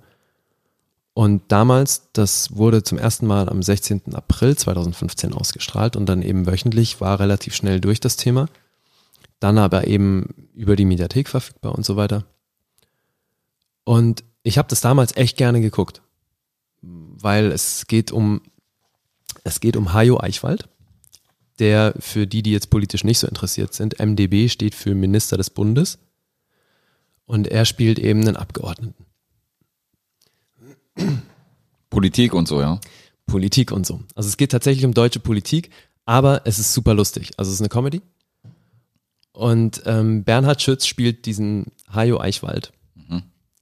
Der ist so ein Paradebeispiel von jemand, der in seinem Wahlkreis halt durch sehr viel glückliche Umstände und eigentlich auch durch eine Menge Nichtstun und geschweige denn irgendwie mit Leistung an seinen Job gekommen ist.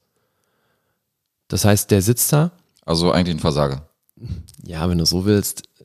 Aber es ist schon, also ne, die Charaktere sind gut gezeichnet. Es sind jetzt nicht so komplette Abziehbilder oder irgendwie so, so Karikaturen, dass du die nicht wirklich greifen kannst, sondern du kennst solche Typen. So, der hat natürlich auch ein gutes Herz, aber ist halt wirklich inkompetent. Ist einer davon im Raum jetzt gerade?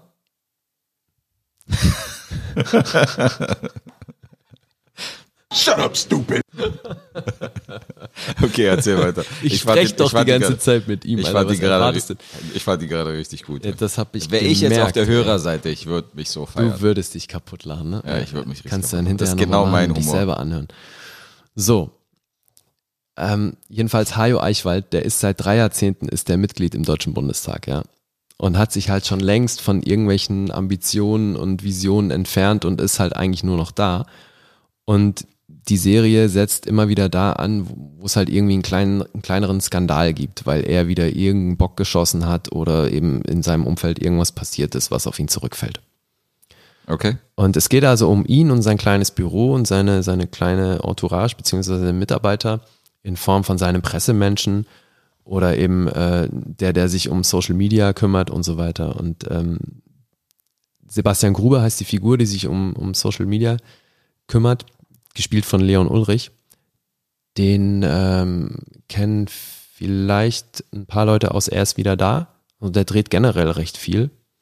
Äh, so ein Typ Mitte 30 der spielt das auch ziemlich geil, weil er halt diesen karriereorientierten Typ spielt, der in, in, in, in so einem Büro arbeitet, wo er eigentlich kaum Aufstiegschancen hat, weil er eben für diesen Abgeordneten arbeitet, der es sowieso zu nichts bringen wird. Und deswegen ist Hajo Eichwald eigentlich auch nur die ganze Zeit damit beschäftigt, halt äh, seinen Kopf über Wasser zu halten, kriegt immer wieder auch mal eins auf den Deckel von seiner Chefin, weil halt die Fraktionsvorsitzende äh, Birgit Hanke, die wird grandios gespielt von Maren Kräumann. Ich weiß nicht, ob du die kennst. Für mich ist das eine der lustigsten deutschen Schauspielerinnen. Also die Namen sind alle komplett Neuland für mich, Echt? muss ich zugeben, ja. Okay, weil ich finde sowohl, Aber also es ist auch ich finde sowieso, Bereich. Also ich kenne mich da nicht so gut aus. ja, da, deswegen sage ich, du musst dir, bevor du das nächste Mal so einen Netflix-Film anguckst, guckst du dir definitiv Eichwald MDB an, weil das ist ein Highlight. Okay. Ohne Scheiß. Weil es zum einen ist es eben, äh, es ist sehr, sehr schön geschrieben, weil du dir einfach diese Figuren recht schnell greifen kannst und dann ist es einfach lustig. Das klingt so ein bisschen wie Stromberg äh, mit Politikern. Ja, also so vom Humor, oder? Ja, Weil ja, die man haben hat- auch verschiedene Rollen und äh, verschiedene Aufgabenbereiche. ja, es hat also es hat diesen Mockumentary-Stil nicht. Ne? Okay, jetzt reden wir vom, ja, Also jetzt ist like, vom es ist Style, nur, nur genau nur für, für von was, wenn es um die Machart geht. Aber du kennst Bernhard Schütz als Schauspieler bestimmt, weil der hat auch schon echt viel Hollywood gedreht. Also immer wenn die irgendwie in Berlin einen Film drehen, dann ist er früher oder Ist er später gesetzt, dabei. ja. So bei Sense8 war der dabei. Most Wanted Man hast du wahrscheinlich gesehen mit Philip Seymour Hoffman. Ja, da haben ja einige deutsche, Genau, äh, da war deutsche war- Fressen mitgespielt, Ja. inklusive Grönemeyer. Den habe ich gesehen, ja. Und wie bei Berlin Station, da hat er auch mitgemacht. Also wenn du, wenn du Bernhard Schütz mal googelst, die Fresse kennst du garantiert. Mag sein. ja. Und ich hatte dann die Serie ähm, für mich so ein bisschen abgehakt, weil das machen Deutsche, vor allem kleinere Sender ja auch recht gerne, dass die mal irgendwie eine geile Serie raushauen und dann war's das mit vier Episoden. Beziehungsweise dann hört man irgendwie ewig nichts mehr und in der Regel passiert dann auch nichts mehr. Und jetzt habe ich durch meine Arbeit als Castingassistent habe ich äh, bei einem Casting neulich Bernhard Schütz getroffen. Also der wurde von uns gecastet und da habe ich es mir nicht nehmen lassen, ihm zu sagen, wie geil ich Eichwald MDB fand. Und da hat er mir erzählt, dass da Nachschub kommt. Dass sie eine zweite Staffel gedreht haben. Und dann habe ich neulich geguckt und tatsächlich, die ist da kurz mit in der Mediathek. Weißt du, quasi aus erster Hand. Aus erster Hand von Hayo selbst. Werden es auch wieder vier Folgen oder? Äh, diesmal waren es sechs. Diesmal sechs. Ja. Wie lange geht denn eine Folge? Wieder eine halbe Stunde pro, pro Episode. Okay. Und äh, wie gesagt, eine echte Empfehlung von mir. Also nur mal für dich als, ne, Zahlenfan und so. Nein, das hat mit Laien nichts zu tun, aber wenn du jetzt wieder mal nach IMDb gehst, da hat die Serie eine 7,4. Ist auch ordentlich. So, was für eine deutsche Serie auf jeden Fall würde ich als sehr gut bezeichnen. Jetzt könnte man natürlich dein Beispiel nennen und sagen, vielleicht hast du da gewotet und noch irgendwie äh, sein Cousin und seine Oma und Genau. die Babysitterin von der Family. Ich habe tatsächlich nicht abgestimmt. Ich, Dann mein, sind's ich, nicht- ich frage mich immer, wer macht sowas? Dann sind es nicht vier Votings, dann sind es halt nur drei Stimmen, die da Stimmst mitgemacht du auf haben. IMDb ab? Äh, nee, habe ich bisher noch nicht. Ja, siehst du, ich nehme mich auch nicht. Aber nee, auch da, ich weiß nicht, wie viele Leute abgestimmt haben und so weiter. Aber ich, ich würde der Serie eine 8,5 geben. Da hast du noch, ein, äh, noch das Däumchen drauf auf der Waage, ja? Oh ja. Was die IMDb-Bewertung angeht. Nee, weil die ist für mich Nicht wirklich so, die ist so dermaßen rund, die ist null kurzweilig, wirklich, da passiert die ganze Zeit was, was mich unterhält. also ist sie kurzweilig. Die, ja, Ah, die ist null kurzweilig, hast du gesagt. Das ist ja eigentlich das Gegenteil davon. ich habe null kurzweilig gesagt? Ja. Nein, entschuldige, natürlich ist sie kurzweilig, die ist null langweilig. So. Ah, jetzt wird ein Schuh draus. Jetzt wird ein Schuh draus. Ich war kurz irritiert, Entschuldigung. Ja, jetzt bin ich Dich als irritiert. Ausländerkind auf jeden Fall äh, Ja, hast du richtig gemacht. Sehr gut. Nein, wirklich, ich ähm, finde, die ist extrem unterhaltsam. Der Regisseur ist jetzt auch niemand, den man wirklich kennt. Also ich meine, das, du hast ja gerade schon offenbart, dass du in Deutschland eh keine Namen kennst, aber der hat immerhin mal einen First Steps Award bekommen und äh, hat in Hof und beim Achtung Berlin Festival in Berlin auch mal einen Preis bekommen für Millionen, den er 2013 gedreht hat. Den Autor, der, der hat Sachen geschrieben wie ähm, Switch Reloaded und, und äh, Knallerfrauen und sowas. Nee, äh, Lady Kracher, heute Show. Die Kreumann hatte auch eine eigene Show. Also es sind schon Sachen, die man kennt. Das klingt jetzt Okay. alles erstmal so nach Stuff, wo du denkst, uh, ne, unter Umständen. Aber wie gesagt, Eichwald MDB ist extrem sehenswert, ja, finde ich schon. Klingt ganz interessant. Also- auch für mich wahrscheinlich, der mit Politik nicht viel anfangen kann oder der irgendwie auch nicht so. Nee, eben, also ich meine, so Sachen fit wie, ach, Wieb guckst du auch nicht, ne? Nee, Weil es gibt so tatsächlich Leute, die die Serien miteinander vergleichen. Das ist noch nicht von der Machart her noch nicht mal so weit hergeholt, finde ich, aber es ist halt natürlich inhaltlich irgendwie. Also hat witzige Serien in der Politik spielen, deswegen ist der Vergleich wahrscheinlich. ja, und weil es schon so zentral um eine Figur geht und, und das Büro, was da so dranhängt, ne, also das kann man schon irgendwie vergleichen und auch, dass halt Mhm. die, diese Hauptfigur dann immer wieder mit Problemen konfrontiert wird aufgrund ihrer mangelnden Kompetenz. Das, da kann man schon Parallelen sehen, aber ich finde es einigermaßen weit hergeholt, weil es auch allein einfach vom Budget nicht zu vergleichen ist. Ne? Also es sind zwei komplett unterschiedliche Serien. Wie auch immer, Bernhard Schütz war sowohl 2015 als dann auch 2016 für die Rolle mit dem Deutschen Schauspielerpreis, für den Deutschen Schauspielerpreis nominiert. Das ist so unser Pendant vom SAG Award. Mhm. Natürlich leider äh, lange nicht so aussagekräftig, aber ähm, Hat er ihn bekommen. wir sind in den Kinderschuhen. Nee, war nur nominiert. Deswegen, äh, okay, deswegen hast du auch gesagt, er ist nominiert und nicht ausgezeichnet. Siehst du? Wer hat ihn denn bekommen? Vielleicht gucke ich mir dann lieber seinen Film an. Erstens war, ist Eichwald MDB eine Serie und kein Film. Und zweitens kannst du dir auf jeden Fall, ähnlich wie mit den Oscars, Sage ja zu deutschem Wasser übrigens, wo wir gerade bei einer deutschen Sehr schön. sind. Du kannst dir wirklich äh, bedenkenlos alles angucken, was beim Deutschen Schauspielerpreis nominiert ist. Weil es gibt tatsächlich auch eine Menge deutsche guten Sachen, die du nicht kennst. Ich bin gespannt, aber ich lasse mich auch gerne äh, davon überzeugen. Was jedenfalls ganz schön ist bei Eichwald MDB ist, dass er ja eben seit langer Zeit ein Parteimitglied sein soll, was dann eben auch äh, ein Abgeordneter ist und so weiter. Der Name der Partei wird aber nie genannt. Ne, die nennen nur sein, sein Wahlkreis, aus dem er kommt, Bochum 2, und dass er da sehr wenig Stimmen hat und so weiter. Und in, in, welchem, in welcher Abteilung er zugange ist, aber der Name der Partei wird halt sehr bewusst nie genannt. Deswegen, also die bewegen sich da schon noch auf, auf sicherem Terrain. So. Äh, woran mich das so ein bisschen erinnert, ist tatsächlich, es gab mal eine sehr, sehr erfolgreiche serbische Serie. Da gab es etliche Folgen von, also da gab es auch 200 Folgen von, von, einem, ähm, von einem Bürgermeister in einer Kleinstadt, Okay. der auch ziemlich inkompetent war und von einem Fettnäpfchen ins andere getreten ist und die sehr, sehr erfolgreich da war. Und mein Vater hat jede Folge gesuchtet, obwohl keine Toten drin vorgekommen sind, also verhältnismäßig wenig. Das ist ja immer ein, äh, eine Voraussetzung, ob mein Vater jetzt einen Film oder eine Serie guckt, aber äh, hat halt auch viel, viel natürlich Charakter, äh, diesen Jugo-Charakter mit drin, so ja, bestimmte, bestimmte äh, Regionswitze, aber grundsätzlich äh, ging es auch um Politik und um äh, ein bisschen hier Schlitzohrigkeit und ein bisschen Inkompetenz und so in, äh, in dem Wahlkreis da. Also es ist so ein bisschen, äh, erinnert mich die ganze Handlung daran. Ja, klingt so. Ja. Klingt so, als wäre es recht ähnlich. Wie auch immer, Eichwald MDB kann ich dir empfehlen. Kannst du jetzt im, in der Mediathek, glaube ich, auch noch die erste Staffel angucken. Die zweite ist auf jeden Fall drin. Alright. Die ist in Arbeit, hast du gesagt. Nee, die ist schon draußen jetzt. Also bei der zweiten haben sie es eben anders gemacht. Die zweite wurde komplett released auf einmal. Ach, okay, dann habe ich das falsch verstanden. Ich so dachte, die kommt noch. Ding. Nee, die haben die, nee, nee, die ist jetzt draußen. Okay. Deswegen habe ich auch hier wieder eine zweite Staffel geguckt.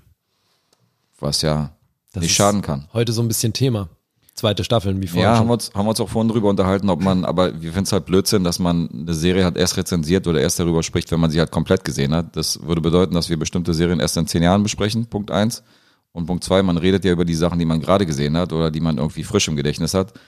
Und wenn der aktuelle Stand irgendwie positiv ist, nachdem man irgendwie in der zweiten Staffel drin ist oder selbst in der ersten oder in der dritten, dann sollte man das äußern. Ich habe ja über Dead to Me habe ich ja in der, in der Pilotfolge geredet, da, da habe ich ja erst zwei Folgen gesehen. Also trotzdem kann man ja seinen Eindruck irgendwie äh, nach draußen tragen und äh, dann sagen, was man darüber denkt. Und wenn man dann die komplette Staffel gesehen hat oder gar die ganze Serie, dann kann man ja nochmal Revue passieren lassen und sagen, okay, hat die Qualität gehalten oder ist schwächer geworden, etc. etc. Also da sind wir uns einig. Also es, was Serien angeht, muss man jetzt nicht irgendwie den kompletten Überblick haben, sondern es reicht eigentlich, wenn man die Tendenz hat, ist Potenzial drin. Erste Staffel war gut, zweite Staffel war gut, je nachdem, wo man gerade steht. Ja. Ja, denke ich auch, zumal es ja sowieso, wie alles jetzt eben auch hier wieder Geschmackssache ist. Ne? Trotzdem finde ich bei manchen Serien, wenn man so ein bisschen was drüber hört, auch wenn es sehr subjektiv ist, kann es einem schon eine, eine ganz gute Richtung vorgeben, dass man eben weiß, ah, okay, das klingt nach was, äh, nach meinem Geschmack sein könnte Ja. oder eben auch nicht. Und also wenn ihr Serien wie Veep oder selbst West Wing oder Newsroom, dann wird euch Eichwald MDB gefallen. Diese Serie könnte Sie interessieren, wenn Sie Fans von, Genau. Siehst du, wir haben hier unseren eigenen Algorithmus. aber hallo. Ja, deswegen Ja, gerade bei Serien, ich meine, Serien sind ja gut, weil man kann halt eine Folge auschecken oder zwei Folgen und gucken, in welche Richtung das Ganze geht oder ob es äh, ob's ein, wie sagst du, ob es einen abholt. Das magst du auch so besonders, Ja. das Wort, oder? Ja, vor allem, wenn es eine halbe Stunde lang ist. Also Eben. da kannst du auf jeden Fall mal reingucken. Dann Macht man weißt nichts du falsch. relativ schnell, ob das was für dich ist oder nicht. Richtig. Ist halt bei Filmen schwierig so, ist, dass man da irgendwie 40 Minuten guckt und dann sagt, naja, ist nicht meins. Aber bei Serien kann man ja anteasen. Was ich halt so schade finde, ne, und das ist leider eben auch generell so ein deutsches Problem, musst du mal gucken. Die erste Staffel war 2015 im April. Da liegt ja schon ein bisschen Zeit dazwischen. Das sind jetzt das ist einfach über vier Jahre her mit der Ausstrahlung von der zweiten Staffel. Da kannst du nicht erwarten, dass Leute, die die erste Staffel mochten, dann überhaupt noch bereit sind, eine zweite Staffel zu gucken. Natürlich gibt es Leute wie mich, ne, die sich dann freuen, oh geil, da ist wieder was gekommen. Ja. Aber ich meine, ich hätte das, unter normalen Umständen hätte ich das überhaupt nicht mitbekommen, Äh, dass ja. es da eine zweite Staffel gibt. Damit das- fängt das Problem schon mal an. Und dann, dass die sich so viel Zeit lassen, aus der ich, und ich weiß wirklich, was da alles für Prozesse dran beteiligt sind, dass es überhaupt äh, zustande kommt und dass es dann eben unter Umständen auch so lange dauert, bis es zustande kommt. Aber es ist doch ätzend. Du kannst doch als Fan von der Serie Nicht so lange warten lassen. vier Jahre Leute. später, also was soll denn das?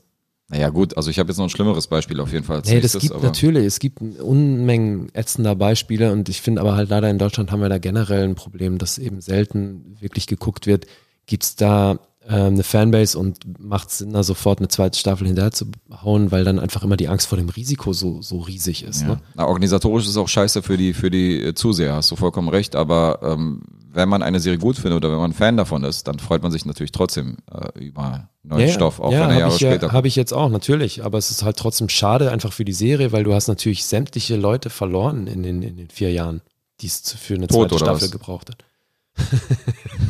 Halbe Fanbase ist tot, hallo? In vier meine, Jahren der alle durchschnittliche- tot. Der durchschnittliche ZDF-Zuschauer ist 60 plus, Alter, irgendwie 66. Ja, klar, die sind alle, ja, die bekommen die zweite Staffel nicht mehr mit. Ja, eben. Ist natürlich schade. So, ich bin da quasi, ich bin wahrscheinlich der jüngste Fan. Mag sein. Okay. Ja, so viel dazu. Nochmals, Eichwald MDB, für mich wirklich eine 8,5. Guckt sie euch an. Eichwald MDB, interessant. ZDF Neo. Do it. Eid. So, nächstes Ding von dir. Ich bin gespannt. Äh, ja, also dann, also wenn wir jetzt gerade schon davon geredet haben, dass die Fans in der Zwischenzeit gestorben sind, dann äh, wird bei meinem Beispiel auf jeden Fall äh, die Sterbensrate noch um einiges höher sein. Weil ähm, ich rede von einer Serie, die in den 90ern ihren Ursprung hatte. Okay. Und wenn wir hier eine Lanze brechen, ähm, achso, wenn ich die Serie erwähne, dann äh, weiß man schon, okay, mögen die Leute die Serie oder mögen die Leute es nicht. Äh, ich will mal über Akte X, Akte X reden, über die X-Files. Okay. Ähm, die X-Files haben ja eine, eine zehnte und eine elfte Season gekriegt. Das waren ja so ein bisschen so äh, die nachproduzierten Serien der letzten Jahre, nachdem irgendwie fast 20 Jahre Pause war.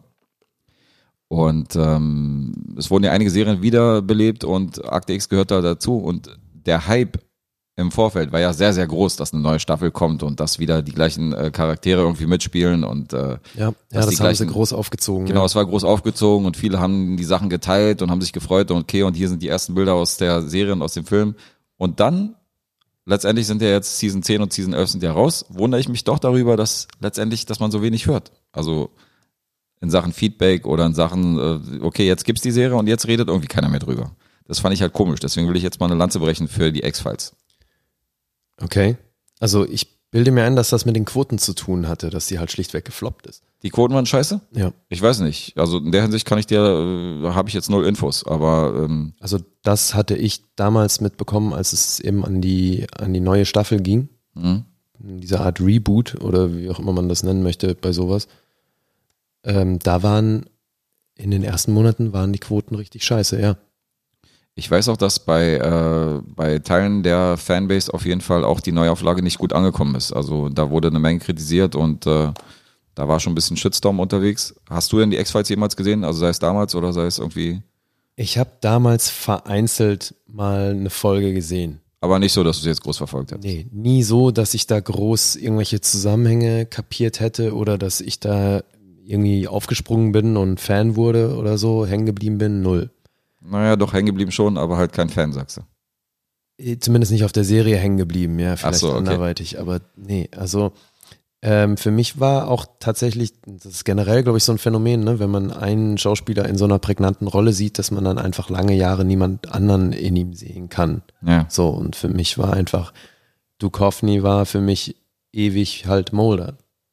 klar, war ja auch. Das, obwohl ich noch nicht mal wirklich die Serie geguckt habe. Ich meine, das ist schon abgefahren, ne? Absolut. Ich glaube, das war auch eine von den letzten Serien, die noch so groß war, dass es eben über die Fans hinaus, siehe ich, dann so ankam, dass der, dass der Schauspieler eben nur die Rolle war. Also später hat sich das Ganze abgewechselt, später war ja nicht ja, mehr. ja, klar, nach Californication war genau, alles da war ja nur anders. noch Hank Moody, aber äh, Das war für mich tatsächlich auch dann der ausschlaggebende Grund, warum ich überhaupt einen Funken von Interesse für dieses Reboot hatte von Akte X. ja. Ich habe es mir trotzdem nie angeguckt, aber jetzt bin ich mal gespannt, was du dazu sagst. Naja, bei mir äh, sprach tatsächlich so ein bisschen der Fanboy äh, aus mir und ich habe mich auch extrem gefreut auf die beiden neuen Staffeln, ähm, weil ich war schon Fan damals und habe auch immer irgendwie so die Serie verfolgt, aber habe sie mir dann irgendwann komplett als Collection gekauft und habe sie dann wirklich chronologisch von der ersten Folge an bis zur letzten Folge halt komplett irgendwie chronologisch durchgeguckt. Inklusive der letzten Staffel, wo ja dann äh, Mulder und Scully ja nur, nur noch sporadisch irgendwie mitspielen, sondern wo die dann irgendwie ersetzt wurden durch zwei, äh, durch zwei Beamte. Ach, die wurden damals in der letzten Staffel ersetzt, oder? In der neunten Staffel waren die, also Scully hatte ein bisschen größere Rolle, aber Mulder war so gut wie kaum noch zu sehen. Der war, der ist irgendwie nur in der ersten Folge und der letzten Folge aufgetaucht, also hatte nicht mehr viel mit X-Files zu tun. Es ging um zwei Neuermittler. Okay. Der eine wurde gespielt von, oh, jetzt fällt mir der Name nicht ein, aus Terminator 2, der den Cop gespielt hat. Ach so, oh Gott. Ähm, Also den Gegenspieler von Arnie, ja, ja. wie hieß er denn, spielt auch bei Sopranos mit und bei tausend anderen Serien. Du meinst schon den T1000. Genau, ich meine den Ja, ja. T1000, ja. Da war ja noch eine Nummer jünger. Ich komme auch nicht auf den Namen. Naja, gut. Äh, er hat jedenfalls irgendwie dann den Einermittler gespielt und ähm, und deswegen da äh, wusste man, okay, das war jetzt nicht mehr so die, das waren jetzt nicht mehr so die X-Files, die man kennt und da wurde auch eine Menge Kritik eingesteckt, aber äh, trotzdem, also nichtsdestotrotz war ich großer Fan in den 90ern von der Serie und äh, mochte die sehr, weil ähm, alles, was man davor irgendwie kannte, waren entweder diese 80er Jahre Krimiserien oder was man irgendwie mitbekommen hat oder dann kam irgendwie eine schrecklich nette Familie und Alf und so und diese ganzen Sitcoms. Aber sowas wie Akte X war schon, war schon ziemlich bahnbrechend damals.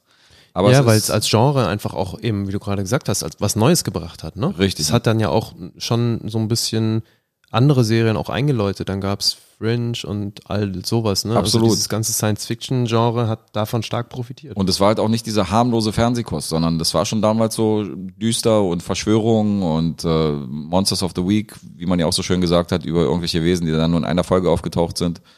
Und ähm, also traditionell dieses jede Woche mal X im Fernsehen gucken, war schon, war schon damals groß angesagt. Aber ich sag mal so, ähm, es ist so ein bisschen wie, äh, es ist so ein bisschen wie äh, Star Trek. Also entweder man mag es oder man mag es nicht. Und wenn man jetzt hört, okay, man redet über Akte X, dann wissen die Leute schon so, okay, geil, fand ich früher schon cool. Oder es gibt die Leute, die sagen, naja, nee, war nicht so meins. So, nee, wobei, nee, finde ich, ich tatsächlich bei Akte X finde ich nicht, dass das so polarisiert. findest du? Also ich Ja. finde, es gibt Leute, die können damit was anfangen und es gibt Leute, die können damit nichts anfangen. Es gibt eigentlich wenig dazwischen. Also ich glaube, das ist mit dem Genre generell so, dass, äh, dass es halt Science-Fiction-Liebhaber gibt und Leute, die sagen, ich kann mit dem Genre generell nichts anfangen. Also, ne, also ich weiß, ich kann mich erinnern, meine Schwester hat früher immer gesagt, wenn, wenn irgendwas unrealistisch war in ihren Augen, dann fand sie es doof. Naja, gut. Und ne, dann ist das ganze Science-Fiction-Genre natürlich schon mal komplett raus. Science Fiction und Horror kannst du dann meistens Ja, abhaken. ja, also da fallen sehr viele Genres gleich irgendwie. Und Alf. echt dünn. Ja, Alf fällt auch weg. Das ist ja Science-Fiction. Richtig. So ein kleiner Außerirdischer am Küchentisch, das ist sehr unrealistisch. Dann ist der auch noch Katzen. Yes. Da wäre er wahrscheinlich sowieso So raus Blödsinn. gewesen bei meiner Schwester. Na, egal. Nein, aber ähm, bei Akte X, weil ich weiß einfach von mir selbst, ich, ich war dem überhaupt nicht abgeneigt. ja. Ich hab's nur einfach nie wirklich ge- geguckt. Das So, Problem ist auch, verfolgt. das Problem ist auch, also wenn du sporadisch guckst, äh, sporadisch verfolgst, ähm, ist es halt davon abhängig, was du gerade für eine Folge siehst. Weil es gibt ja diese abgeschlossenen Folgen, wo du halt in, in einer Episode halt siehst, Ja. was geht da ab.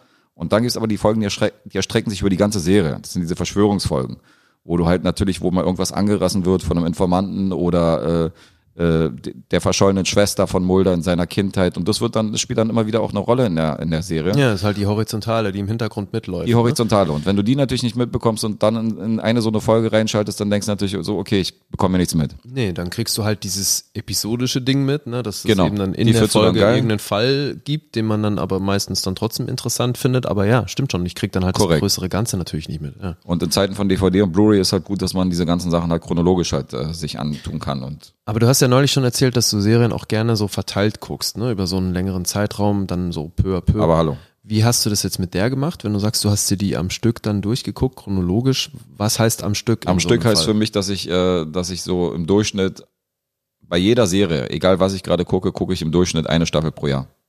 Also ich bin das Gegenteil von einem Binge-Watcher. Das ist wirklich mal das Gegenteil, ja. Und das heißt jetzt wie im Fall von Akte X, wie Hab hast ich- du das dann gemacht? Ja, ich habe ungefähr zehn Jahre gebraucht, um letztendlich die komplette Serie zu gucken. Ich habe halt Ja, jedes das Jahr mal eine Staffel gesehen. Stück chronologisch durchgucken, du bist ja echt lustig. sagen wir mal so, ein Stück chronologisch heißt für mich, wenn man äh, die Serie Folge für Folge betrachtet, jetzt unabhängig davon, wie viel Zeit dazwischen liegt. Ich meine jetzt nicht, dass sie Ja, durchgesucht mir ist ist. schon, also von der Bedeutung her ist mir durchaus bewusst, was chronologisch bedeutet. Schön, dass wir uns nach konsequent jetzt nicht noch über chronologisch unterhalten. Okay. Da werden wir wieder. Vielleicht, siehst du, wir sollten doch auch noch einen Duden bereitlegen. Ich sehe es schon kommen. Wir waren ja schon bei dem Deutschlehrer, aber auch den müssten wir nur mit, einer, mit einem Toastbrot bezahlen. Wir haben Ja. keine Geld. Ah, ich sehe schon. Wir, es läuft doch auf Sponsoring raus. Ich glaube auch. Ich Leute, gebt so uns Geld. ätzenden Werbespot, ey, das, nee. Äh, egal. Zurück zu Akte X. Zurück du hast das X. wirklich dann über Jahre hinweg, hast du dir dann die alten Staffeln reingezogen. Ich habe da so eine Strategie beim allgemein beim Serien gucken. Ich bin halt wirklich, wie gesagt das Gegenteil von einem Binge-Watcher und finde halt, ähm, wenn bei Staffelende ein bestimmter Cliffhanger zum Beispiel in der Serie äh, gezeigt wird, dann ist dieser Cliffhanger nicht dazu da, dass man zehn Minuten weiter, zehn Minuten später dann die nächste Folge sieht, sondern dieser Cliffhanger muss ja eine bestimmte Wirkung. Also der Regisseur hat sich ja was dabei gedacht. Ja. Und ähm, das ist der Grund, warum ich letztendlich Serien so gucke, wie sie im Fernsehen damals auch äh, geplant waren, nämlich dass eine Staffel pro Jahr gezeigt wird und dann am nächsten Jahr die nächste Staffel. Das hat aber auch praktische Gründe bei mir. Es hat einfach einfach folgende Gründe und zwar, dass ich viel zu viele Serien gucke. Und zwar alte, neue und Serien, die gerade rausgekommen sind. Und um überhaupt irgendein System reinzubringen, habe ich mir das so angeeignet, dass ich, okay, dass ich eine Serie, ich gucke halt eine Staffel, dann gucke ich wieder andere Serien, ich gucke ungefähr zehn gleichzeitig dann gucke ich eine ganze Weile irgendwie Serien, die ich dann vor einem Jahr gesehen habe, so dass ich dann irgendwie nach einem Jahr wieder bei der nächsten Staffel der, äh, der gerade gesehenen Serie bin. Und das äh, führe ich dann auch schriftlich auf und weiß dann genau, okay, welche Serie ist jetzt chronologisch als nächstes dran. Ach so, echt? Das ist mein du, System. Du führst dann ein Buch, über was jetzt als nächstes dran ist. Ja, und das sind tatsächlich auch so, also die Serien sind auch exakt äh, abgetaktet nach von wegen, okay, ich gucke jetzt drei Comedy-Serien. Ja.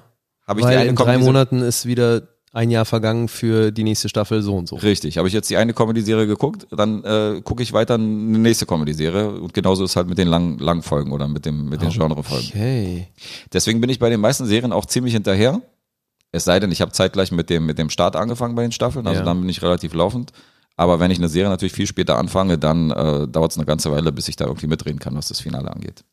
Okay, aber dann guckst du es ja auch immer von der Blu-ray runter, ne? Ja. Blu-ray oder Stream.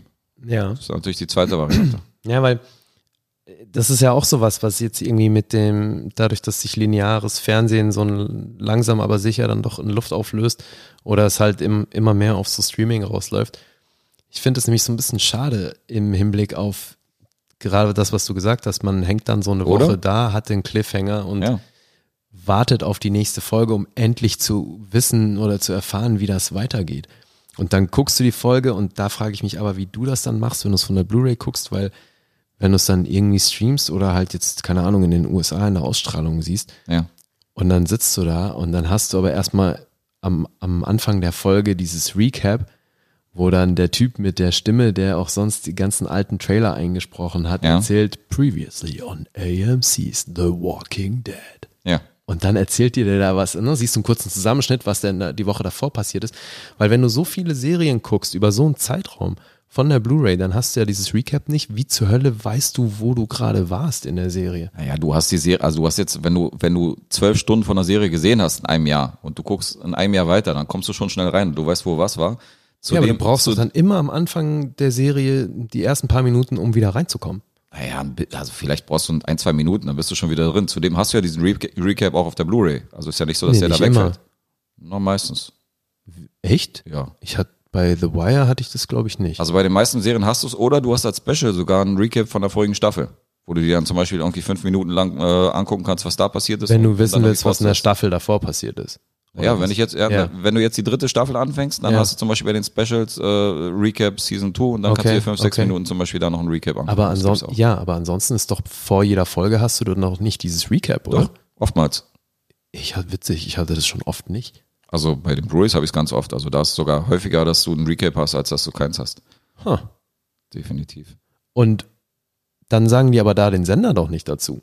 Nein, der Sender wird da natürlich nicht gesagt. Ja, ja, eben, aber das ist ja für mich hast auch keinen Teil des. Charmes. Du hast auch diesen Ansager nicht, den du gerade anmoderiert hast. sondern du hast halt nur so, ja, irgendwie. what Okay, happened ja, ja, previously das- und dann kommt das, dieser Zusammenschnitt. Also Ja. du kommst halt schnell rein. Okay, okay. Aber wenn du eine Serie natürlich suchtest und verfolgst, dann äh, weißt du ja, was passiert ist, welcher Charakter gestorben Ja, ist. nur und wenn so du ist sagst, dass so. du irgendwie so viele Parallel guckst, so. Bei Vision. Äh, Ja, siehst du, da verliert man dann einfach mal den Überblick. Sonst komplett Eben. entfallen, ja, was So. da passiert ist. Ja, und dann guckst du Hell on Wheels und dann denkst du die ganze Zeit, ja, der und der und dann ist der aber schon längst tot, weil das hast du ja komplett vergessen. Na, so ein Problem hatte ich bisher ehrlich gesagt noch nicht. Ja, das passiert auch noch mit Vision. Was, der lebt noch? Oder umgekehrt. Wo ist denn der? Ach, der ist tot. Ist der, ach so, shit, der ist tot. Ja. Passiert. Ja, also immer wenn ich Leuten mein System erkläre, wird mir auch ein Vogel gezeigt und die sagen alle, Alter, wie hältst du das aus oder wie machst du das denn? Das ist ja total hirnrissig und so und wie lange brauchst du denn für eine Serie? Nö, Aber was- das Problem ist, wenn ich halt alle Serien, die ich halt gucken würde, durcheinander gucke oder wenn ich die halt durchbingen würde und dann erst mit einer anderen Serie anfange, dann würde Ja. ich bestimmte Serien erst in zehn Jahren überhaupt anfangen zu gucken. Nein, das ist, glaube ich, nicht. Na ja, doch, aber- durch die ja, Masse. Natürlich, Verstehst man du? muss natürlich, man muss da Prioritäten setzen, aber Ja. so guckst du dann halt irgendwie 20 Serien gleichzeitig. Zehn. 10. Ja, siehst du, damit würde ich noch nicht mal hinkommen. Mit 10 Serien. Ja, dann guckst du, ja gut, du guckst wahrscheinlich sowieso mehr Serien als ich. Ich guck auf jeden Fall, also, weil mit 10 gleichzeitig komme ich auch schon nicht hin. Aber es sind, ähm, wir reden von zehn gleichzeitig. Insgesamt Ja, sind es ja. wahrscheinlich 40 oder so. Und jetzt stell dir mal vor, ich würde 40 Serien durchbingen, nacheinander. Also würde erst eine Serie durchsuchten, Ja, ja. komplett, irgendwie sechs Staffeln, sieben Staffeln, scheißegal. Dann würde ich die zweite von diesen 40 Serien anfangen. Da wäre ich ja, das ist ja noch schlimmer. Da bin ich ja in 20 Jahren fertig. Kommt auf die Serie an und die Lauflänge so. Deswegen sage ich also, Durchaus. äh, ne, wenn man, wenn man binget, sortiert man wahrscheinlich auch schneller mal eine Serie aus. Naja, gut, das mache ich automatisch. Also wenn ich zum Beispiel, wenn ich in der ersten Staffel merke, die Serie ist nicht meins, dann äh, gucke ich die ja nicht weiter, dann verfolge ich die nicht. Also Mhm. Ja, das wäre ja auch Quatsch. Das ja. ist Blödsinn, das ist Zeitverschwendung. Aber wir reden schon von Serien, die ich halt äh, schon weiter gucken will und wo ich halt sage, die sind interessant. Mhm. Aber ähm, ich habe halt meistens zwischen den Staffeln immer ein Jahr Pause. Ja, und da kann ja auch nicht wirklich viel dazukommen dann, oder? Weil ich meine, das muss ja dann, wenn du es immer hinten anstellst, Ja, du guckst dann die eine oder andere, guckst du dann zu Ende und dann äh, rutschen aber auch ständig wieder neue Serien nach, die ja irgendwie in der ersten Staffel gerade sind, die ich ja dann auch wieder ankicke, weißt du? Also insofern, Ach so, okay, Das das, ist heißt, halt du hast ja auch Zahl. kein Limit, wie du jetzt äh, sagst, dass du sagst, äh, ich habe jetzt keinen Platz mehr für eine neue Serie, äh, das muss warten, bis ich drei Serien zu Ende geguckt habe. es gibt ein paar Serien, die sind im Moment auf, auf Halde, ja. Ja. Die gibt's auch, ja klar. Okay. Oder Serien, die sehr, sehr neu sind, wo ich sage, ja, die muss ich noch anfangen, aber äh, erst wenn ich irgendeine Staffel zu Ende geguckt habe. Okay. Klar. Also ohne System wäre es ein bisschen problematisch. Äh, Das heißt, Neugier ist da auch nicht so ein Faktor, dass, äh, dass du das aufbrechen kannst. Ähm, Weil ich könnte es bei manchen Sachen. Naja, sagen wir mal so, das ist wieder so, äh, das ist eine Frage des Sehverhaltens jedes Einzelnen. Und ich zum Beispiel mag's nicht, drei, egal wie geil eine Serie ist, irgendwie drei, vier, fünf, sechs Stunden irgendwie oder, oder zum Beispiel Herr der Ringe, drei Teile mir hintereinander reinzuziehen, das ist einfach nicht meins, so, das ist mir zu lang. Ja, das könnte ich Und auch nicht. Ich will auch nicht von einer Serie irgendwie fünf, sechs Folgen sehen, egal wie geil die ist, sondern ich will halt lieber eine Folge sehen von der Serie und dann gucke ich mir eine Folge von einer anderen geilen Serie an. Mhm. Und warte dann lieber eine Woche. Also ich bin mehr so der Typ, ich habe kein Problem mit diesem von wegen zu wissen, wie es jetzt weitergeht. Ich gucke halt nächste Woche die nächste Folge, egal wie spannend das gerade ist. Ja, das ist cool. Also ich, äh, da bin ich zu ungeduldig, um jetzt irgendwie dieselbe Serie oder denselben Film irgendwie, wenn, er, wenn es zu lang ist. Da habe ich halt gerne diesen Break dazwischen. Mhm. Hm. Abgefahren. Okay. Ja, ist ziemlich abgefahren auf jeden Fall.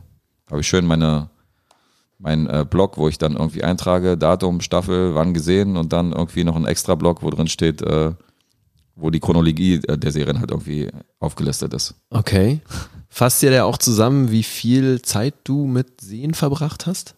Äh, Wenn du jetzt die Folgen, äh, die Folgenlänge mit den Folgen und Serien zusammenzählen würdest, dann würdest du darauf kommen, ja.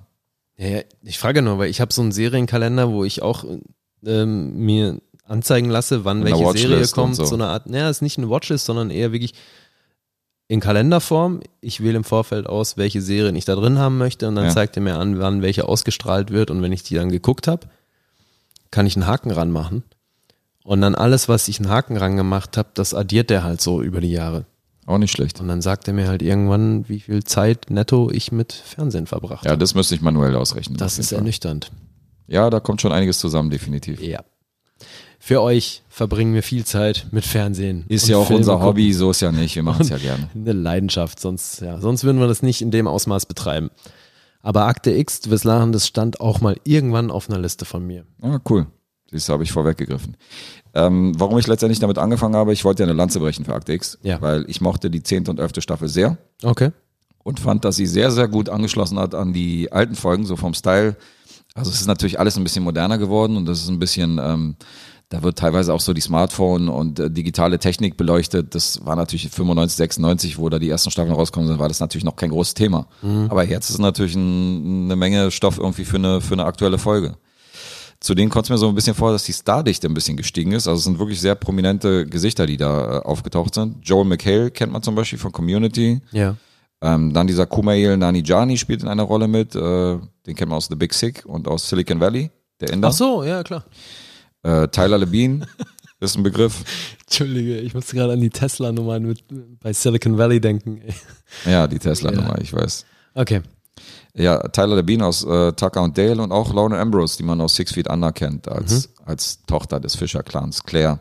Also schon bekannte Namen, die in den beiden Staffeln auftauchen und es gibt immer noch diese Monsters of the Week, es gibt immer noch die Verschwörungen, es gibt die großen Folgen, es gibt die einzelnen Folgen. Ich finde es ein sehr, sehr guter äh, Anschluss an die alten Folgen und ein super gelungenes Revival. Das Einzige, was man der Serie so ein bisschen vorwerfen kann, ist, dass David Duchovny wirkt tatsächlich ein bisschen unmotiviert. Also Ach echt? ja, also so ein bisschen so dieser, dieser Elan von, vom früheren Mulder ist schon so ein bisschen baden gegangen. Also Scully ist wie immer sehr souverän, aber er wirkt so ein bisschen, als hätte er nicht so richtig Bock gehabt auf die, auf die Neuauflage. Also das muss man der Serie mal, muss man mal ehrlich sein. Huh. Okay. Und haben die das, ohne jetzt zu spoilern, oder wir können auch gerne spoilern, aber Na, noch brauchst du sie nicht äh, zu klingeln, weil die Frage ist, haben die das irgendwie schön zu Ende erzählt? Also war, war klar, dass es äh, vorbei sein wird nach der 11. und haben die das, haben die ein Ende gefunden oder könnte es auch weitergehen jetzt? das ist bei Akte X eigentlich noch nie so richtig 100% klar. Okay.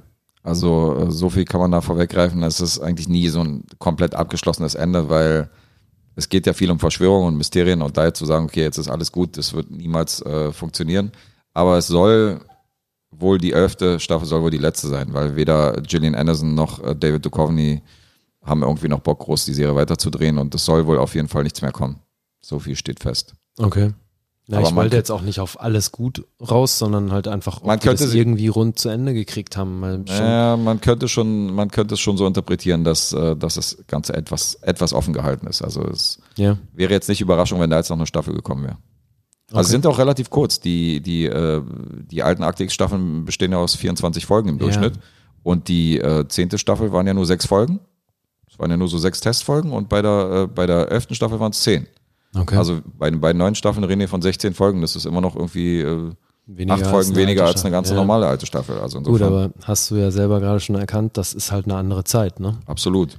Das war früher üblich, dass man 21, 22, Genau. 23 Folgen in Auftrag gegeben hat. Jetzt sind es eben 6 bis 10 oder 13 maximal. Aber ich fand das Revival, wie gesagt, gelungen und finde es ein bisschen unfair, dass, äh, dass zwar vorab viel Hype gemacht worden ist, aber danach man irgendwie gar nichts mehr gehört hat. Deswegen will ich meine Lanze brechen. Für die Akte X-Fans, also die sich bis jetzt nicht getraut haben, ihr dürft euch auch die äh, neuen beiden Staffeln angucken. Die sind absolut sehenswert, meines Erachtens nach. Und wenn ihr, an, wenn ihr das anders seht, dann postet Feedback, äh, gebt uns Bescheid, was ihr darüber denkt und was ihr dazu sagt. Also Was Ich heißt das in Fan. Punkten? in Punkten würde ich mal sagen, ich gebe, ähm, ah, ich gebe acht. Acht Außerirdische. Acht Außerirdische. Der guten alten Zeiten willen. Und Weil- das jetzt separat für die äh, für Staffeln 10 und 11 oder Ich ziehe mal insgesamt? 10 und 11 zusammen, weil das ist, wie gesagt, das sind die Neuauflagen. Also ich habe jetzt mal beide Staffeln irgendwie zusammen rezensiert, so wie die Schauspieler, die äh, tauchen nicht alle in der 11. Staffel auf, sondern auch in der 10. Ich habe jetzt aber tatsächlich letzte Woche die letzte Folge der 11. Staffel gesehen. Das heißt, alle Folgen, die bisher von äh, X-Files gedreht worden sind, äh, da bin ich jetzt up to date. Und ähm, das sind einfach die neuen Staffeln, die haben ein bisschen neuen Stil, die sind natürlich aktueller, äh, es sieht natürlich alles ein bisschen geiler aus in HD. Und ähm, deswegen rede ich immer über beide Staffeln zusammen.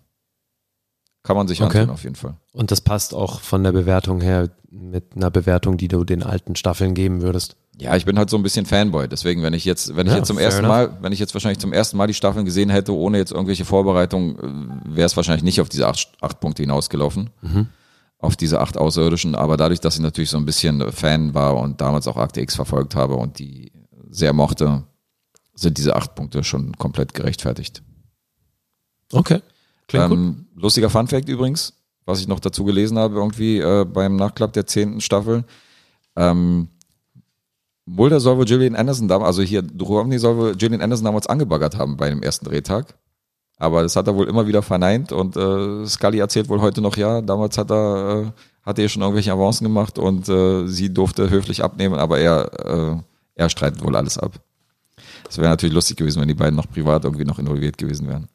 Wie, und die Diskussion ziehen sie bis heute durch? Die ziehen sie bis heute durch, ja, in all diesen Jahren. Obwohl ja Mulder ursprünglich hätte sie ja gar nicht anbaggern äh, können, weil wenn es nach ihm gegangen wäre, hätte er nämlich seine Studienkollegin für die Rolle der Dana Scully empfohlen, welche nämlich damals Jennifer Beals war, die man ja aus Flashdance kennt. Ja. Und er hat Jennifer Beals damals als, äh, als Scully vorgeschlagen. Weil er halt, wie gesagt, mit ihr irgendwie äh, down war und mit ihr äh, irgendwie auf dem College war und gesagt hat, nehmt mal hier meine, meine, mein Mäuschen hier, mein Homie. Ja, das wäre eine andere Serie geworden. Ja, soweit ist es aber nicht gekommen. Also heute wissen wir, ohne den Redhead, Gillian Anderson, wäre auf jeden Fall Akte X nicht äh, das geworden, was es war. Ja, muss ich mal eine Lanze brechen. Finde ich gut. Hast du noch was? Ich habe noch eine Serie, ja. Hau raus. Schon wieder die zweite Staffel einer Serie. Dritte Mal heute. Ja, Ja, das ist, das heute ist äh, Themenabend Ah, ich habe ja, ich hab's ja ausgeglichen mit elf Staffeln. Ja, ich bin ja in die andere Richtung ausgeschlagen. Ja, nee, es ist auch hier äh, die zweite Staffel von der Serie, die ist allerdings noch nicht gecancelt, also soweit ich weiß, da kann vielleicht noch was nachkommen. Die Rede ist von The Last OG. The Last OG. Na, endlich mal eine Serie, von der ich gehört habe. Davon hast du gehört? Ja. Okay, wundert mich, weil die ist jetzt zum Beispiel kleiner als AP Bio. Aber gut, ist vielleicht inhaltlich oder aufgrund der Leute, die da mitmachen, hast du wahrscheinlich schon was von gehört. ja, na klar, der Jugo, äh, wenn da irgendwie kriminelle, Machenschaften irgendwie da in der Serie eine Rolle spielen, dann muss er natürlich davon gehört haben. So, ja, da So, das ist, das hast den, den Schuh hast du jetzt selbst angezogen. Ich wollte eigentlich auf die, auf die Hip-Hop-Schiene raus. Ach so, okay. Na So. gut, okay. Dann nehme ich es nochmal zurück. Ja. Also The Last OG hatte letztes Jahr Premiere. Äh, 31. Mai ging das los mit der ersten Staffel, zehn Episoden, jetzt eben dieses Jahr gerade ausgestrahlt, die zweite Staffel. Äh, ging am, am 2. April los.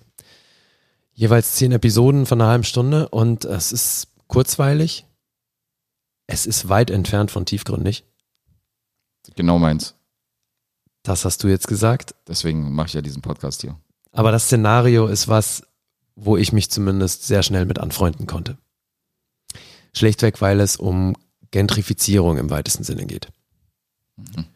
Ähm, die Hauptrolle wird gespielt von Tracy Morgan. Tracy Morgan. Da Ja. wären wir wieder bei 30 Rock. Genau, da haben wir wieder die Überschneidung mit 30 Rock. Ähm, der hat ja damals schon jemanden gespielt, der auch Tracy hieß, ne? Oder Ja, Tracy Tra- Jordan. Tracy Jordan hieß er damals, genau. Ganz kreativ. Ganz kreativ. Und jetzt spielt er wieder jemanden, der Trey heißt. Aha. Trey Barker. Und irgendwie, ich weiß nicht, also ich hab, ja, ich musste sofort wieder an 30 Rock denken, weil einfach wieder eine Rolle, wo er Trey oder Tracy heißt und so weiter und er selbst ja Tracy Morgan. Naja, witzigerweise ist das tatsächlich seine erste Hauptrolle. Überhaupt. Nein, seit der Tracy Morgan Show von 2013. Stimmt, die gab es auch noch, ja. Und da gibt's eine witzige Parallele, weil die ist 15 Jahre her. Und Trey Barker, die Hauptfigur in dieser Serie, spielt einen Typen, der vor 15 Jahren in den Knast gekommen ist und jetzt rauskommt. Meta. Meta. Schon wieder. Na, jetzt ist es so, dass er eben früher Crackdealer war in Brooklyn, hochgenommen wurde, 15 Jahre eingewandert ist, dadurch natürlich seine damalige Freundin äh, verloren hat. Die war, wie sich dann rausstellt, schwanger zu dem Zeitpunkt und hat dann unter dem üblichen Hassel seine Kinder hochgezogen und ist zwischenzeitlich mit einem Typen zusammen, lebt in Brooklyn. Nicht ganz unwichtig an der Sache ist, dass ihr neuer Typ weiß ist und damit auch ein paar Klischees bedient, weil erzählt wird eben dieses nach 15 Jahren stark veränderte Brooklyn, das eben gentrifiziert wurde und er als Last OG aus dem Knast kommt und sein altes Brooklyn nicht wiedererkennt. Und Ist ja, ist ja ein bisschen wie der Chef-Trailer, oder? wieder was? Wie der Chef-Trailer hier von Son of Chef, den wir gesehen Achso, haben. der Chef-Trailer, ja. Ähm, ja, also es ist natürlich, es, ne, es ist relativ platt, aber so diese, diese Punkte, wo sie, wo sie anecken mit dem modernen Brooklyn und eben so mit dem alten konfrontieren, das ist schon ziemlich witzig. Also da können sich eben auch Leute unserer Generation, glaube ich, so ein bisschen äh, mit identifizieren, weil du einfach diese Gentrifizierung, die begegnet uns ja auch irgendwo im Alltag, ne? Und du kannst halt, also in Berlin ist es ja auch fast schon egal, wo du deinen Kaffee bestellst du musst immer irgendwie drei, vier Sachen zusätzlich sagen, ob es dann irgendwie laktosefrei oder sonst was ist, ne? Äh, es ist immer ein längeres Ding und ähm, das wird halt auch so thematisiert. Also die eben dieses ganze, dieses ganze Thema, dass er halt mit so ein bisschen Werten von vor 15 Jahren ankommt und dann plötzlich durch sein Brooklyn läuft, was halt nicht mehr seins ist. So. Ja, und das bietet eben äh, relativ Spielraum für lustige Momente. Tiffany Haddish spielt seine Ex, Mhm. ne, die Mutter seiner Kinder. Und dann gibt's halt noch so kleinere Auftritte von Leuten wie Cedric the Entertainer. Der spielt den Typ, der das Haus betreibt, wo er nach dem Knast dann erstmal untergebracht wird, ne, mit anderen Ex-Cons. Und ähm, dann jetzt in der zweiten Staffel hat Method Man eine, eine durchgehende Nebenrolle und sowas. Es sind, Tang. ja, ja. Also, Bitch. Es gibt schon so, wie gesagt, es gibt den ein oder anderen lustigen Moment und ich habe sie tatsächlich ganz gerne geguckt. Hab immer wieder mich so ein bisschen gefragt, warum eigentlich? Weil das jetzt, also wie gesagt, du lachst dich da nicht kaputt, ne? Es ist jetzt nicht nonstop lustig und bei, bei 30 Rock ging es mir mit, mit Tracy Morgan auch schon so ein bisschen so, dass ich den zwischenzeitlich echt anstrengend fand. Ist er meistens in seinen Rollen. Also Ja, er ne? spielt ja auch meistens immer eine ähnliche Rolle. Genau, und, äh, so, der spielt ja, das, das ist auch immer Er ist schon nervig. Teil der Rolle, dass der irgendwie einem auf den Sack geht. ja, So, und das ist hier auch True. wieder der Fall. So. Naja, das also unterschreibe ich, ja. Creators der Serie, das ist vielleicht noch interessant, äh, sind zum einen Jordan Peele, Oh, Jordan Peele, der Horrorregisseur von Get Out genau, der Horrorregisseur, Schauspieler, wobei der auch echt viel Comedy schon gemacht hat Ja. und so weiter. Also den kennt man aus allen möglichen Ecken und Enden. Und der andere ist äh, ein werter Herr namens John Carcieri. Der wiederum war Autor und Producer von Eastbound and Down und Vice Principals. oh, Danny McBride, Eben. Danny McBride Vehicle. Genau, und das war für mich auch so ein bisschen Anlass, die Serie zu gucken. Und äh, ja, ich kann dir nicht sagen, warum ich da hängen geblieben bin, aber ich habe mir jetzt zwei Staffeln angeguckt. Es ist, wie gesagt, ziemlich kurzweilig, wenig tiefgründig und eigentlich ziemlich belanglose Unterhaltung, aber eben nett. Also, Wir können uns ja darauf einigen, dass du einfach hängen geblieben bist. ach so, schon wieder. Hatten wir den schon heute? Ja, natürlich. Ja, das Das ist Vielleicht viel, das vielleicht Wort ein bisschen reduzieren. Auch, ja, doch wirklich. gibst mir auch immer wieder die gleiche Vorlage, ja. Dann nutze ich die auch. Ah, Darfst ich muss schon nicht wieder auf die Taste geben. drücken. I hate you. Not joking. So, die Serie hat einen IMDb-Score von 6,9.